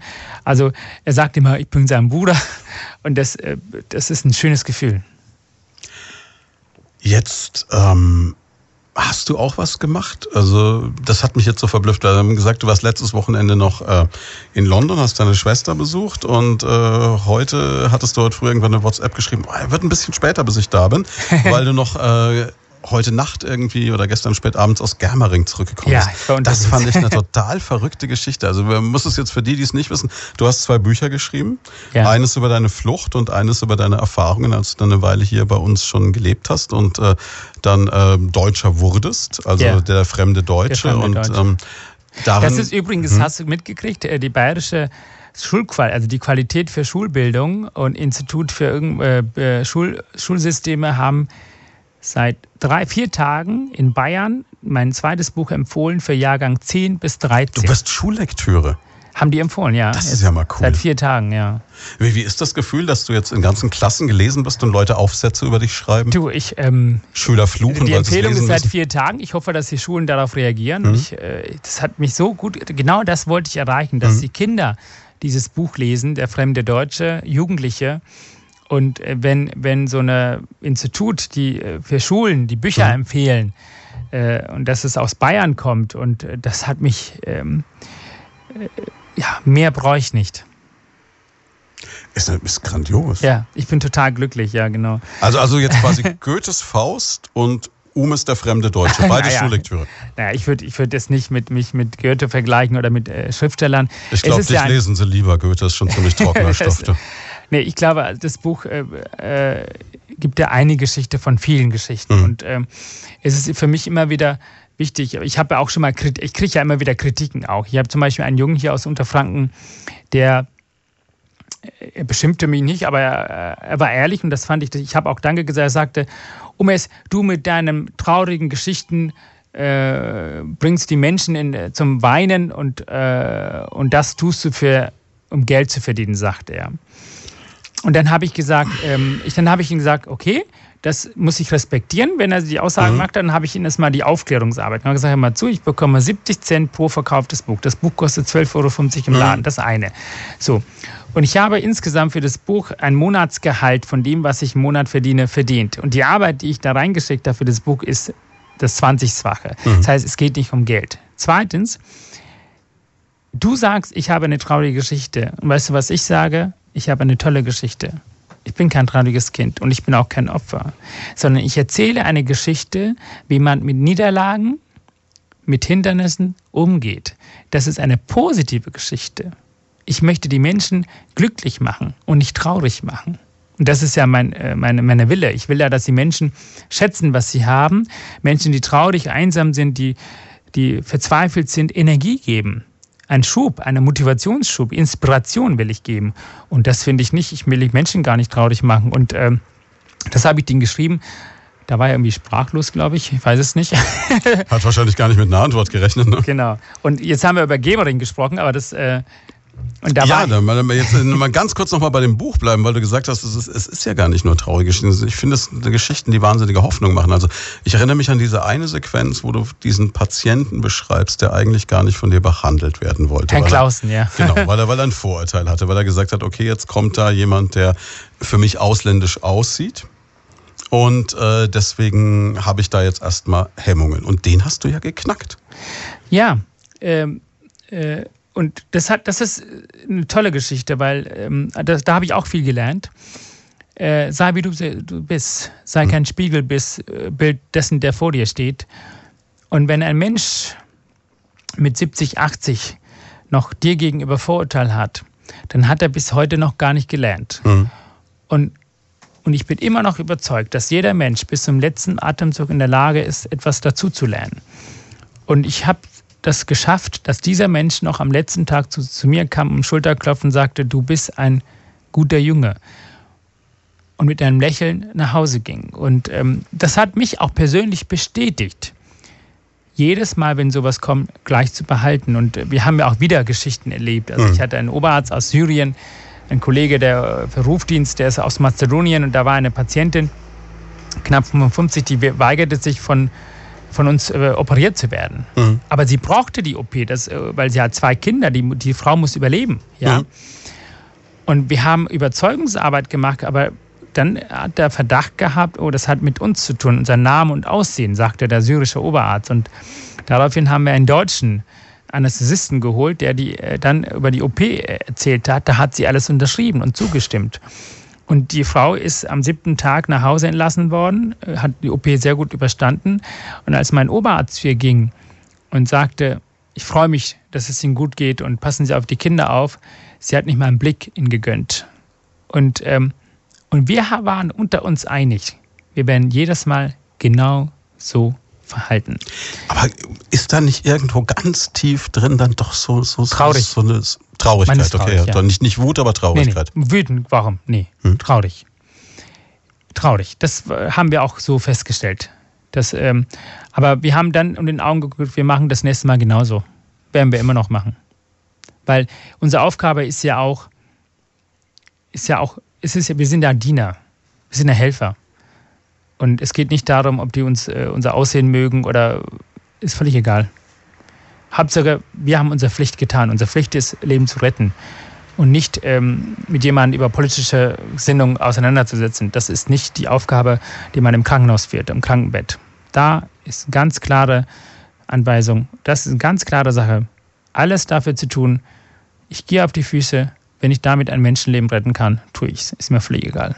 Warum du jetzt gestern auf einem 75. Geburtstag in Germering warst, das hören wir direkt nach dem Wetter gleich. Ja, und damit sind wir zurück und haben nur noch eine halbe Stunde bei Leuten von da. Umes und ich haben gerade übereinstimmend festgestellt, zu wenig Zeit, die Zeit vergeht wahnsinnig schnell. Ne? Das ist der Wahnsinn. Ne?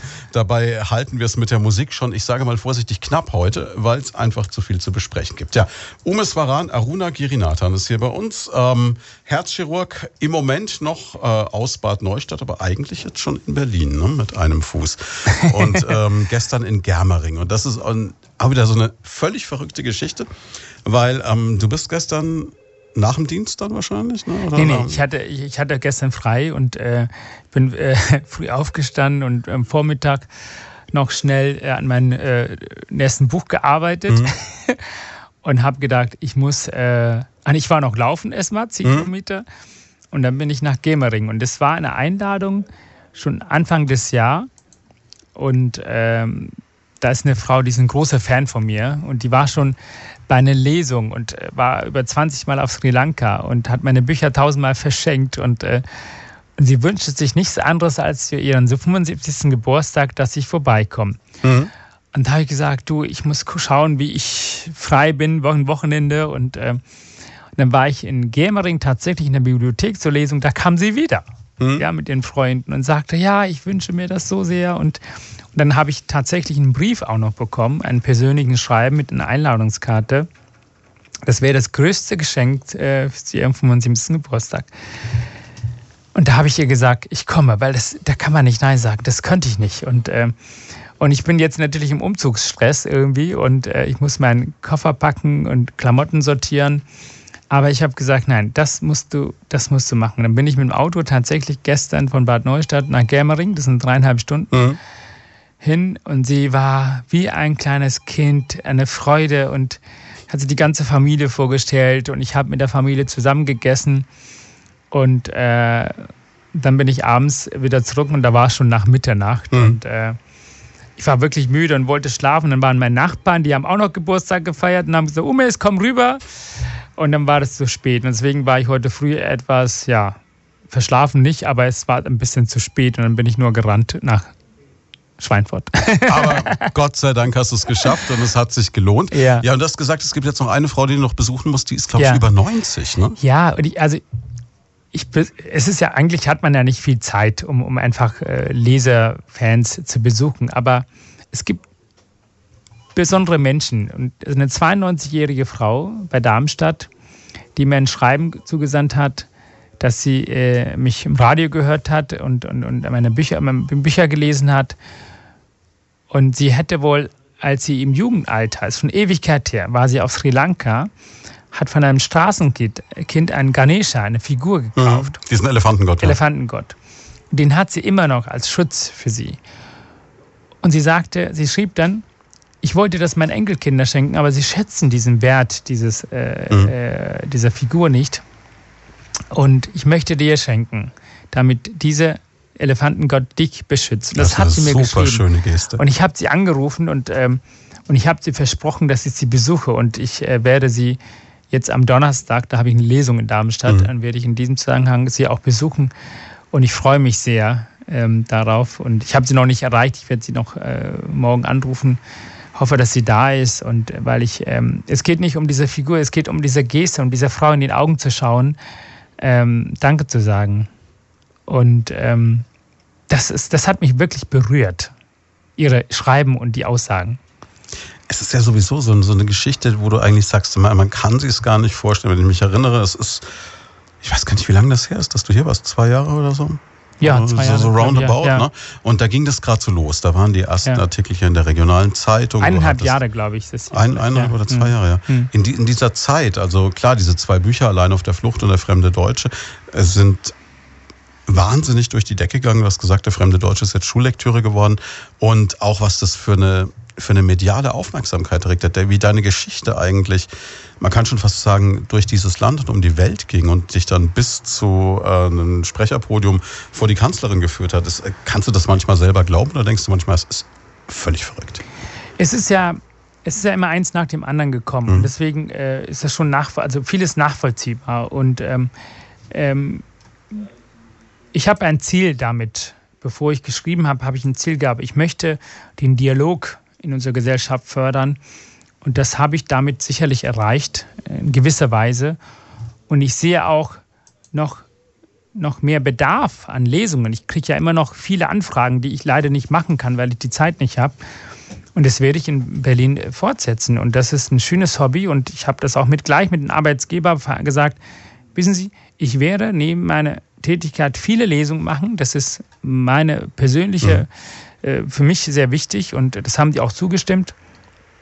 Und ich bin natürlich in der Hinsicht so weit gekommen, weil auch wirklich die Einzelmenschen mich dabei unterstützt haben. Ob das der Journalist ist oder ob du bist, der mich einlädt oder, oder mein Post oder ob das auch wenn die Bildzeitung oder Spiegel ähm, oder die Zeit.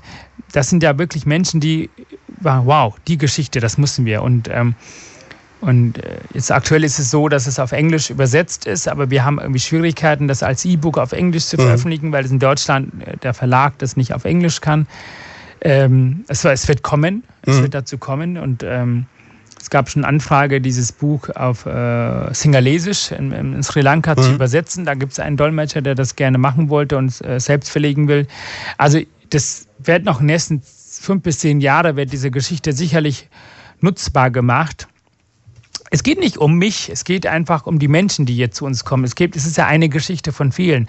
Nur ich bin in der Lage, diese Geschichte so zu schreiben, dass für Leser interessant ist und dass Menschen daraus viel lernen können, viel äh, ne, für sich auch, ne? jeder mhm. Mensch in jeder Situation. Und ich freue mich, dass dieses Projekt gut aufgeht.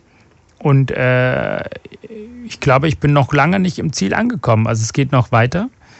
du schreibst ein neues Buch, ne? Das ja. ist ja das ist das Nächste. Also ich meine, du hast jetzt gesagt, okay, aller guten Dinge sind drei, aber ich glaube, ich glaube, es werden noch mehr Bücher. Es werden ja, es werden noch mehr, weil äh, man lebt, lernt ja im Leben sehr viele Sachen und äh, ich habe jetzt über 15 Jahre, schon mehr als 15 Jahre im Krankenhaus gearbeitet. Ich habe sechs Jahre in der Pflege äh, als Pflegehelfer tätig, um mein Studium zu finanzieren und ich habe jetzt äh, zwölf Jahre, wirklich zwölf Jahre äh, als Arzt tätig mhm. und ähm, ich habe sehr viel gelernt, sehr viel kennengelernt und ich finde das Thema Gesundheitspolitik, das ist so wichtig und ich mhm. glaube, dass ich da äh, tatsächlich einen Beitrag leisten kann und das möchte ich in Form eines Buches äh, Ende nächstes Jahr machen. Gibt es schon einen Titel? Weißt du schon, wie es heißen wird? Oder ja, also mein Arbeitstitel ist Der verlorene Patient. Ähm, okay. Also das ist mein Arbeitstitel. Ob das wirklich so wird, das muss man den Robert Verlag fragen. Ähm, ich bekomme auch eine Co-Autorin. Letztendlich gebe ich die politische Richtung, die hm. Themen, die Geschichte und sie wird das mit Fakten ergänzen, damit das nicht, damit das auch ein Sachbuch, es soll in Form eines Sachbuchs veröffentlicht werden und keine persönliche Geschichte. Und ähm, es geht darum, also für mich, ich habe mich immer wieder gefragt, ist die Tätigkeit, die ich übe, ist das das, das was ich mir vorgestellt habe unter, unter von einem Arzt? Mhm. Immer wieder nein. Ähm, ich habe wenig Zeit für Patienten. Ähm, ich habe letztens auch wieder so eine Aufnahme gemacht und ich schaute die ganze Zeit am Monitor und ich war nur am Tippen und Tippen und Fragen und habe gestoppt und habe die Patienten angeguckt und habe gesagt, es tut mir leid. Sie merken schon, dass ich mich mehr mit dem Rechner unterhalte als mit Ihnen. Mhm. Das ist nicht das, was ich will, aber das System ist so.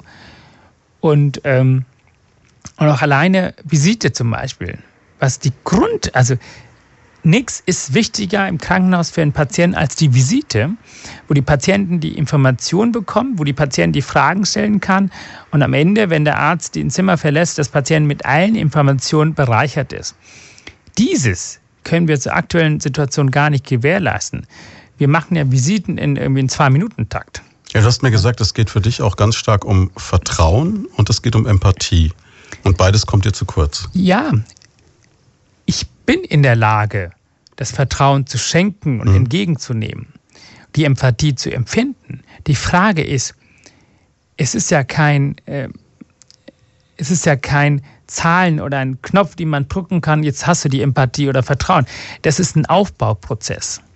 Das hat ja viel mit Persönlichkeit zu tun, mit Erfahrungen, mit Misstrauen und, und, und, und wo, in welchen Situationen bin ich jetzt? Habe ich Angst oder habe ich keine Angst? Und das heißt, dann kommen zwei fremde Menschen zueinander, müssen innerhalb dieser kürzlichen Zeit das Vertrauen aufbauen, ja, was für den Arzt-Patienten-Beziehung enorm eine Rolle spielt. Mhm. Und die Empathie soll dann auch eine wesentliche Rolle spielen, was für mich auch immer wichtig ist. A und O, jeder Arzt, jeder Mediziner ist. Nur wenn ich die Zeit nicht habe, ja, ich muss Hauptsache Fragen stellen, alles kreuzen, ja, nein, nein und tschüss. Mhm. Und jetzt ist, da habe ich lange noch kein Vertrauen gewonnen von den Menschen und lange noch keine Empathie aufgebaut. Und das ist einer der größten Defizite, die ich empfinde. Warum? Warum? Weil viele Tätigkeiten im Krankenhaus läuft es als Fallzahlen. Beispiel Weihnachtsfeier. Mhm. Da wird ganz groß angekündigt. Vielen Dank, dass wir dieses Jahr 1000 X Operationen gemacht haben. Aber sprechen wir auch darüber, wie viele von denen, die wir tatsächlich geholfen haben? Man müsste eigentlich Und, sagen, vielen Dank, dass wir dieses Jahr 1000 X Menschen geheilt haben. Ja, und genau, und das ist der Punkt. Es, die Leistung eines Krankenhauses wird an Fallzahl bemessen. Und das ist der größte Fehler, das größte Defizit, dem man dem Patienten entgegenkommen kann. Der Patient ist kein Individuum mehr, der ist eine Zahl geworden. Mhm. Das habe ich in den letzten 15 Jahren in der Pflege, aber auch als, als, Arzt, als Arzt mitbekommen. Auch wenn ich mit den Kollegen bespreche. Ja? Und das ist traurig. Es kann nicht sein, dass wir wegen Fallzahlen operieren. Es muss um den Menschen gehen. Der Patient muss im Mittelpunkt stehen. So wie die großen Marketingstrategie jeder Krankenhaus vorschreibt. Aber nur vorschreibt. Das heißt, du kennst auch die Situation, dass es dann äh, im Ärztezimmer heißt, ähm, der Blinddarm oder der Bypass in Zimmer 12 statt Herr oder Frau so ja, und so in Zimmer das 12. Ist, das ist das, das Übliche, klar. Mhm. Äh, was magst du Bypass? Und äh, es, es geht selten um den Namen. Das kann ich, das ist, heißt ja lange noch nicht, dass, dass du nicht Mensch den Menschen nicht, siehst. Genau, ja. Menschen siehst. Aber weißt du, was mich, was mich stört ist? Da kommen Menschen, die haben wirklich Angst. Plötzlich kommen sie von null auf nichts für eine Herz-OP oder für eine Gelenk-OP, für was auch immer. Es ist in allen Fächern so. Und wir müssen diese Ängste wegnehmen. Das ist so, als ob dieser Patient plötzlich in einem dunklen Zimmer kommt und hat keine Ahnung, wo welche Gegenstände. Der kann sich kaum bewegen. Hm. Er ist starr. Es ist doch deine Aufgabe, dieses Licht zu geben für diesen Raum, damit er in diesem unbekannten Raum zurechtfindet. Das ist für mich die Aufklärung eines Arztes. Mhm. Das ist individuell. Für manchen schaffst du vielleicht in zehn Minuten, aber manchen brauchst du eine halbe Stunde. Nur diese halbe Stunde hast du nicht. Mhm. Ja? Und das gibt man uns nicht. Weil die Wirtschaftler, die geben uns, wie wir zu arbeiten haben. Und das ist das größte Defizit in Deutschland, was passiert.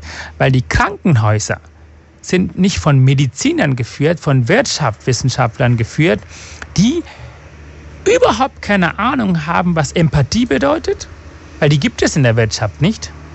Ja?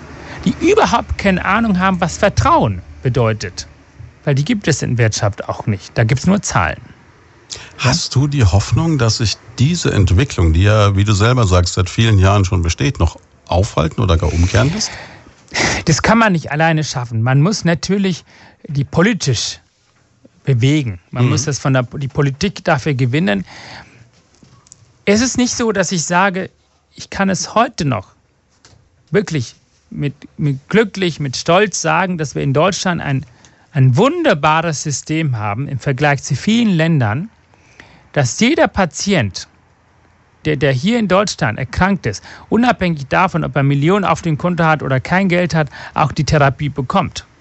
Mhm. Das ist ein Luxus, den wir haben. Wir haben ein sehr, sehr gutes System. Aber für mich geht der Tendenz, wohin wir uns bewegen, mhm. den will ich natürlich, wie du sagst, stoppen. Nur alleine schaffe ich das nicht. Ich möchte mit meinem nächsten Buch einen Impuls geben für die Menschen, die die Macht besitzen, ja, dies ändern zu können. Ich nicht. Aber wenn ich noch mehr Menschen dazu gewinne, dann schon. Und das ist das, was ich erreichen will. Ich möchte für Patienten sprechen. Ich möchte, dass Patienten als Ganze gesehen werden. Es ist ja auch ein Defizit. Wir rennen immer zu dem Spezialisten. Mhm. Weißt du, was ein Nephrologe der sieht, wenn er dich sieht, also wenn er dich schaut, denkt sofort, oh, was ist mit deiner Niere? Ist alles gut? Mhm. Der Herzschruck schaut auf dein Herz, der Neuroschruck will wissen, was dein Gehirn ist. Aber wir brauchen Ärzte, die dich als Ganze, als Menschen sehen. Ja? Ich sage das immer noch. Was nutzt es einem Auto, dessen Reifen kaputt ist und seit Monaten nur in der Garage steht, nie in der Lage sein wird, die Garage zu verlassen, das Motor auszutauschen? Hm. Wofür? Er wird wieder kaputt gehen. Ja. Brauchst du nicht. Hm. Warum unnötig dieses, dieses, dieses Museumsstück noch kaputt machen? Lass doch mal ja, so alt werden. Noch die in die, weil da brauchst du das nicht. Du, du wirst eh nicht vorwärts kommen. Du brauchst keinen neuen Motor. Dieser Motor, was reicht? Das reicht, um hin und her zu schieben. Ja? Und das hat den Defizit. Viele, je spezialisierter die Mediziner sind, desto engsinniger, desto enger wird der Blickwinkel. Das konzentriert sich immer auf den Organ. Aber dafür geht der Mensch als Ganze verloren. Verstehst du? Absolut. Ja. Das ist auch eine Beobachtung, die ich beobachtet habe. Und schau doch mal die Schwestern hier an bei uns. Es sind wirklich, die machen wunderbare Leistung. Die Schwestern, die ich, mit denen ich gearbeitet habe, das sind die Liebsten, ja. Und wenn du erfährst, dass eine junge Schwester, die seit einem Jahr im Krankenhaus arbeitet und sagt, als ich mich verabschiedete, Umes, ich werde auch die Klinik verlassen. Ich so, warum? Ja, ich möchte diesen Job nicht mehr ausüben. Ich gehe in die Industrie. Da muss ich doch hingehen und fragen, hey, warum laufen die Leute weg, die dort diesen Beruf ausüben mhm. wollen? Die kommen mit Motivation und scheitern und gehen weg. Also da ist doch die Ursache. Ich muss doch da kämpfen und nicht nach Kosovo fliegen und Leute herholen. Verstehst du? Ich habe nichts gegen Zuwanderung. Es ist sogar wichtig. Wir brauchen die Zuwanderung. Aber das ist keine langfristige Lösung, wenn wir selber Leute haben, die uns wegrennen von dem Job. Das heißt, wir verbessern nicht die Arbeitsbedingungen für die Pflegekraft, sondern verschlechtern sogar. Weil wenn wir jemanden holen, Beispiel aus Sri Lanka, mhm. der ist doch froh, wenn er seine 1200 Euro oder 1500 Euro netto auf dem Konto hat. Das ja, ist immer noch mehr. Und der kennt sich in dem deutschen System nicht aus. Der kennt sich aus, er weiß nicht, welche Rechte er hat. Das heißt, er schweigt. Und wenn man den fragt, kannst du Wochenende arbeiten? Ja. Kannst du nächste Wochenende arbeiten? Ja. Und das nächste? Ja. Das heißt, er kommt er ist keiner, der sagt, ich kann nicht, ich muss zu Hause, weil er ist froh, dass er einen Job hat und er hat Angst um seine Stelle und der wird auch Äste sein und sagt, es ist toll, es ist wunderbar. Und dann kann der Arbeitsgeber sagen, siehst du, alle sind glücklich. Nein, das stimmt nicht. Glücklich sind die nicht, die hier ihre Arbeit aufgesucht haben, die hier geboren sind, weil die laufen weg von dem Job. Das heißt, da ist das ist langfristig keine gute Lösung. Ja? Mhm. Das sind viele Punkte. Es gibt noch mehr Punkte. Also diese Zweiklassenmedizin. Ich bin selbst privat versichert. Ich sag dir warum, weil es für mich einfach günstiger ist. Es ist für mich günstig, weil ich privat versichert bin. Weißt du, was ich für einen Luxus ich genieße, wenn ich zum Arzt gehe? Ich bekomme schnell wie möglich einen Termin. Ist es nicht traurig, dass ich einen Arzt, Hausarzt besuche, das ist ein 80-jähriger Patient, sitzt seit zwei Stunden mhm. und ich mit meinen 40 Jahren, ja, der immer noch einen Marathon laufen kann, ohne Problem, reinspaziere und ins Arztzimmer gehe? Ist das nicht pervers? Ja, ist es nicht schlimm, dass ein Privatpatient, der 40 Jahre alt, vorher die Untersuchung gemacht werden muss, vorher Aufnahme stattfinden soll, damit er von Anzugträger abgeholt wird und eine 80-jährige Frau, die auf dem Rollstuhl sitzt, noch eineinhalb Stunden auf den Arzt wartet? Ist, ist das das System? Ist das da, wofür ich, wofür ich Arzt geworden bin oder die Schwestern, die jetzt ackern oder die anderen Kollegen? Nein, das System verlangt uns. Und ich bin maximal gegen Zweiklassenmedizin. Wer behauptet, die gibt es nicht, er lügt. Das kann ich nach 15 Jahren Erfahrung ohne mit Augen zu, zu, zu zupfern sagen. Ich bin gegen die Zweiklassenmedizin. Und das ist auch, was ich in diesem Buch arbeiten möchte, mit Beispielen. Ich habe mit vielen Kollegen gesprochen, mit, auch mit vielen Patienten gesprochen, die privat, aber auch nicht privat Versicherte sind. Und die, diese Tendenz, diese Bewegung, das ist mit einem Sozialstaat überhaupt nicht zu vereinbaren. Ich bin mir ziemlich sicher, das wird ein Bestseller, Umas. Ich hoffe es. ja, man, man merkt ja auch wirklich an, also du brennst für das Thema, anders kann ja, man nicht sagen. Ne? Ich, du, ich, ich würde am liebsten jetzt schon das Buch in der Hand haben, kann ich nicht, weil wir haben einfach die Veröffentlichungsdaten, es soll zur Buchmesse, äh, Frankfurter Buchmesse nächstes Jahr Herbst. Mhm. Und ich habe eine wunderbare Co-Autorin, die auch, die auch politisch genau so diese Richtlinien, das war mir wichtig und äh, die wird mich unterstützen. Wir haben viele Studien, auch diese Bertelsmann-Studie, ähm, die jetzt da ist, die werden wir nochmal analysieren. Da werde ich auch meinen äh, mein Stoff dazu geben, aber auch viele andere Ergebnisse. Was passiert in Dänemark? Wie sind mhm. die Menschen dort? Und äh, ich sag dir eins, wir, die Deutschen, es ist nicht so, dass wir wenig Geld in so ein Gesundheitssystem geben. Nein, stimmt nicht. Nur das Geld kommt nicht da an, wo es ankommen soll, mhm. für die Genesung des Patienten. Wenn Krankenhausträger oder Krankenkassen Ende des Jahres von den Gewinnen präsentieren, dann frage ich mich, ist das nicht das Geld, was wir bezahlt haben für die Genesung für unsere Krankheit? Mhm. Wie kann daraus dieser Gewinn entstehen? Dieser Defizit, den die Pflegekraft so wenig Geld bekommen oder Physiotherapeuten, die wir am Wochenende nicht finanzieren können oder die Reinigungskräfte, die im Krankenhaus arbeiten, das sind die 15 Millionen Gewinn am Ende des Jahres oder 20 Millionen oder eine Milliarde. Das hm. ist das Geld. Ist es nicht so, dass das Geld nicht da ist? Es müsste nur anders verteilt werden. Ja. Ja, Mensch, das ist natürlich zu hoffen, dass das alles klappt. Also ich meine, ich, ich, ich bemerke den Idealismus und ich bemerke die Begeisterung. Ich habe manchmal so eine Restsorge, dass es äh, verdammt schwierig wird, das alles umzustoßen. Es wird sehr schwierig sein und es ist nicht nur meine Aufgabe. Ich möchte einfach Mitläufer, also Mitkämpfer gewinnen. Mhm. Das werde ich in Berlin äh, bekommen. Ich weiß, ich, also, die Ärzte haben auch häufig Angst. Mhm. Die sind von Persönlichkeiten, das hat auch, ich habe mich immer gefragt, warum sind das Ärzte, die zum Beispiel schon im Studium, wenn es um Wahl geht, äh, Vertreter für Ärzte, also Studentenschaft, das sind die wenigsten, die die Stimmen abgeben. In der geisteswissenschaftlichen Studiengängen ist es, sind die meisten. Ja? Oder wenn es zum Beispiel Betriebsrataktivität geht oder Rechte, Pflichten geht. Das sind Ärzte, die sich maximal zurückziehen. Mhm. Ich glaube, das hat damit zu tun. Die haben häufig, also nicht alle, ich will nicht jeden unterstellen, häufig nicht diesen Kampfgeist. Die mussten sich nicht häufig, schau doch mal, was sind das? sind Kinder von Akademikern. Mhm. Die haben nicht im Jugendalter für etwas erkämpfen müssen. Schau mal, die Pflegekraft ist anders. Die haben vieles erkämpfen müssen. Das heißt, die sind kämpferisch bereiter als die Ärzteschaft.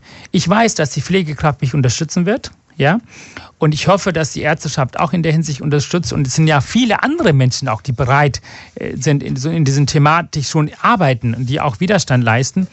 Und ich bin ja nicht gegen etwas. Ich möchte nur für Patienten sprechen weil das ist meine Tätigkeit. Deshalb bin ich, äh, habe ich Mediziner, Medizin studiert. Ja? Ich möchte für Patienten arbeiten und nicht für gewinnorientierte Wirtschaftler, die, die am Ende des äh, Tages, wenn sie dann ausgeschöpft sind, immer noch irgendwie Abfindung bekommen, äh, Millionen höher. Das geht nicht.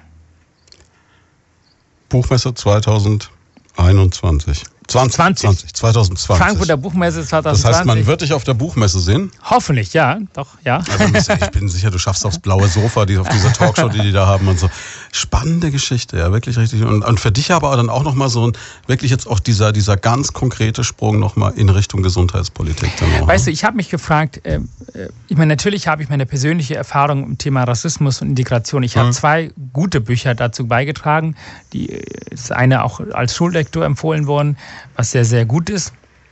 Und ich möchte auch ein Thema, wo ich nicht fremd bin. Also ich kann ja zum Beispiel jetzt nicht ein Buch über Landwirtschaft schreiben oder über Wirtschaft, aber ich kann schon ein Buch über Gesundheitswesen mhm. schreiben, weil ich da die Erfahrung habe und auch mit Mitmenschen unterhalte. Ich bekomme viele Menschen erzählen auch ihre Geschichten und ich kann natürlich sagen, ach, Umes, du bist jetzt Herzdruck, arbeite einfach entspannt, ich mag deinen Urlaub. Äh, es geht nicht mehr um mich. Mhm. Es geht bei mir auch um die jungen Menschen, die jetzt anfangen zu studieren. Es geht um deren Zukunft, auch eine geregelte Ausbildung zu bekommen. Ja? Und auch es geht um die Patienten. Und es ist meine Pflicht, aus dem, was ich in den letzten 15 Jahren gelernt habe, nicht nur den Facharzt als Medizin, sondern auch das Allgemeine, mhm. einen Beitrag zu geben. Das bin ich und ich weiß, dass dieser Beitrag helfen wird, äh, vielleicht einen anderen Politiker, der in diese Richtung arbeitet, äh, zu unterstützen als Argument. Und äh, ich muss nicht auf der Bühne stehen. Aber wenn ich mit meinem Buch etwas erreiche, was für den Patienten zugutekommt, dann habe ich meine ärztliche Pflicht getan. Ich bin mir ziemlich sicher, du wirst das schaffen. Also da machen wir keine großen Sorgen. Danke. Ähm, wir, wir sind überhaupt nicht dazu gekommen, irgendwie so die Reaktionen unserer Hörer so ein bisschen mit äh, reinzubringen. Also der Horst aus Euerbach schreibt, ähm, Hallo Herr Schwarz, Ihr heutiger Gast, einer der faszinierendsten Menschen unserer Zeit. Anders kann ich das nicht ausdrücken. Bitte grüßen Sie ihn. Das Danke, schöne nett, Grüße ne? zurück, danke. Dann haben wir äh, ein, zwei Hörer, die, das ist auch faszinierend, medizinische Fragen gestellt haben. Also das müssen wir, glaube ich, erklären, das werden wir nicht machen können. Du kannst jetzt keine Ferndiagnose zu Herzproblemen geben. Ne? Ob, schwierig, ob ja. ein Katheter Sinn macht oder nicht oder sowas, das wird nicht funktionieren wahrscheinlich. Ja, wenn, wenn, wenn die persönlich hier wären, hätte ich das gemacht, aber bei Radio ist es schwierig. Hm, Denke ich mir. Äh, wenn die Indikation da ist, dann äh, klar, macht Sinn. Also ich mache das natürlich, über Facebook schreiben viele Leute. Mhm. Wenn ich die Zeit habe, dann antworte ich und meistens kriege ich das leider nicht hin. Ähm, aber ich kann jeden verstehen, der eine Frage stellt, weil es ist. Ähm, Klar, wann hast du einen Herzchirurgen, den du ansprechen kannst, ne? Ja, ich wünschte, ich könnte das jetzt machen, aber ich, das würde leider zeitlich nicht gehen. Was wir, was wir auch noch äh, gar nicht, was wir jetzt zum Schluss machen sollten, weil wir haben wirklich, es ist verrückt, wir haben nur noch zwei Minuten, das ist ja. äh, zu schade. ähm, wenn man mit dir in Kontakt bleiben möchte, wenn man jetzt einfach, auch wenn du jetzt das Frankenland verlässt, um nach Berlin zu gehen. Ich meine, du hast versprochen, du kommst wieder beim nächsten Buch. Du hast meine Visitenkarte bekommen. Ich habe deine Visitenkarte bekommen. Das ist gut. Wir sind auf Facebook verbunden und das ja. ist auch so ein Ding, wo ich sage, das ist, glaube ich, für die Leute auch so die, die ja. einfachste Möglichkeit. Ne? Man kann mich im Facebook, da, äh, Freunde kann man leider nicht, weil es gibt nur 5000 Freunde. Man kann mich abonnieren. Genau, man kann abonnieren und auch schreiben und äh, nicht böse sein, dass ich nicht antworten kann. Und ich werde, ich versuche immer mhm. Antworten zu geben. Das gelingt mir nicht immer. Auch medizinisch, ich kann jeden verstehen, der medizinisch Fragen hat, weil das ist ja eine Vertrauenssache auch. Mhm. Ne? Und äh, wenn jemand in Vertrauen mir die Frage stellt, dann äh, kann ich nur bitten, mir das auch im Facebook zu schreiben. Ich versuche das zu antworten Und ähm, ich fühle mich auch irgendwie verpflichtet, das zu tun, nur ich schaffe das einfach zeitlich nicht immer. Und äh, ja, ich, man wird von mir hören und ich werde, äh, ähm, ich werde äh, nach Schweinfurt kommen, äh, meine Lesung machen.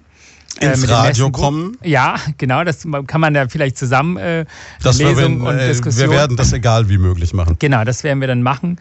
Und äh, ich äh, möchte einfach nur ja, Franken Danke sagen, besonders Unterfranken. Und ich habe äh, sehr viel Liebe entgegenbekommen, muss man ehrlich sagen. Ich habe natürlich auch meine negative Erfahrung gemacht, ob das das Geschrei aus dem äh, Auto ist beim Joggen, du Scheiß XY äh, ist. Aber das sind, ähm, das sind Bruchteile von dem, was ich hier bekommen habe. Es ist sehr viel Anerkennung. Ich habe zu keinem Zeitpunkt in meinem Klinik äh, in Bad Neustadt, also wirklich immer und überall willkommen empfunden und ähm, die Chance, äh, ein, ein, ein, ein Landschaft wie Franken kennenzulernen, die habe ich bekommen, unbewusst. Also ich mhm. wusste nicht und, äh, und äh, natürlich ist Hamburg mein Zuhause, aber auch Franken gehört äh, für mich äh, mein Zuhause. Das gehört zu der Landschaft und das ist etwas, was ich nicht kannte, weil viele denken ja, Deutschland ist immer Frankfurt und Berlin. Nein, Franken ist auch Deutschland. Dankeschön. Ich glaube, wir sagen Danke, Umes. Und ähm, ja, ich weiß gar nicht, was ich jetzt noch irgendwie sagen könnte, um auszudrücken, wie faszinierend das war, dich jetzt auch kennenlernen zu dürfen über all diese Jahre hinweg jetzt mittlerweile, wo man so deinen Lebensweg verfolgt hat. Und ich bin sicher, das wird noch sehr spannend und wird noch sehr weitergehen. Und ich, ich freue mich jetzt schon aufs nächste Mal, wenn du da bist. Dankeschön, alles Gute für euch. Danke.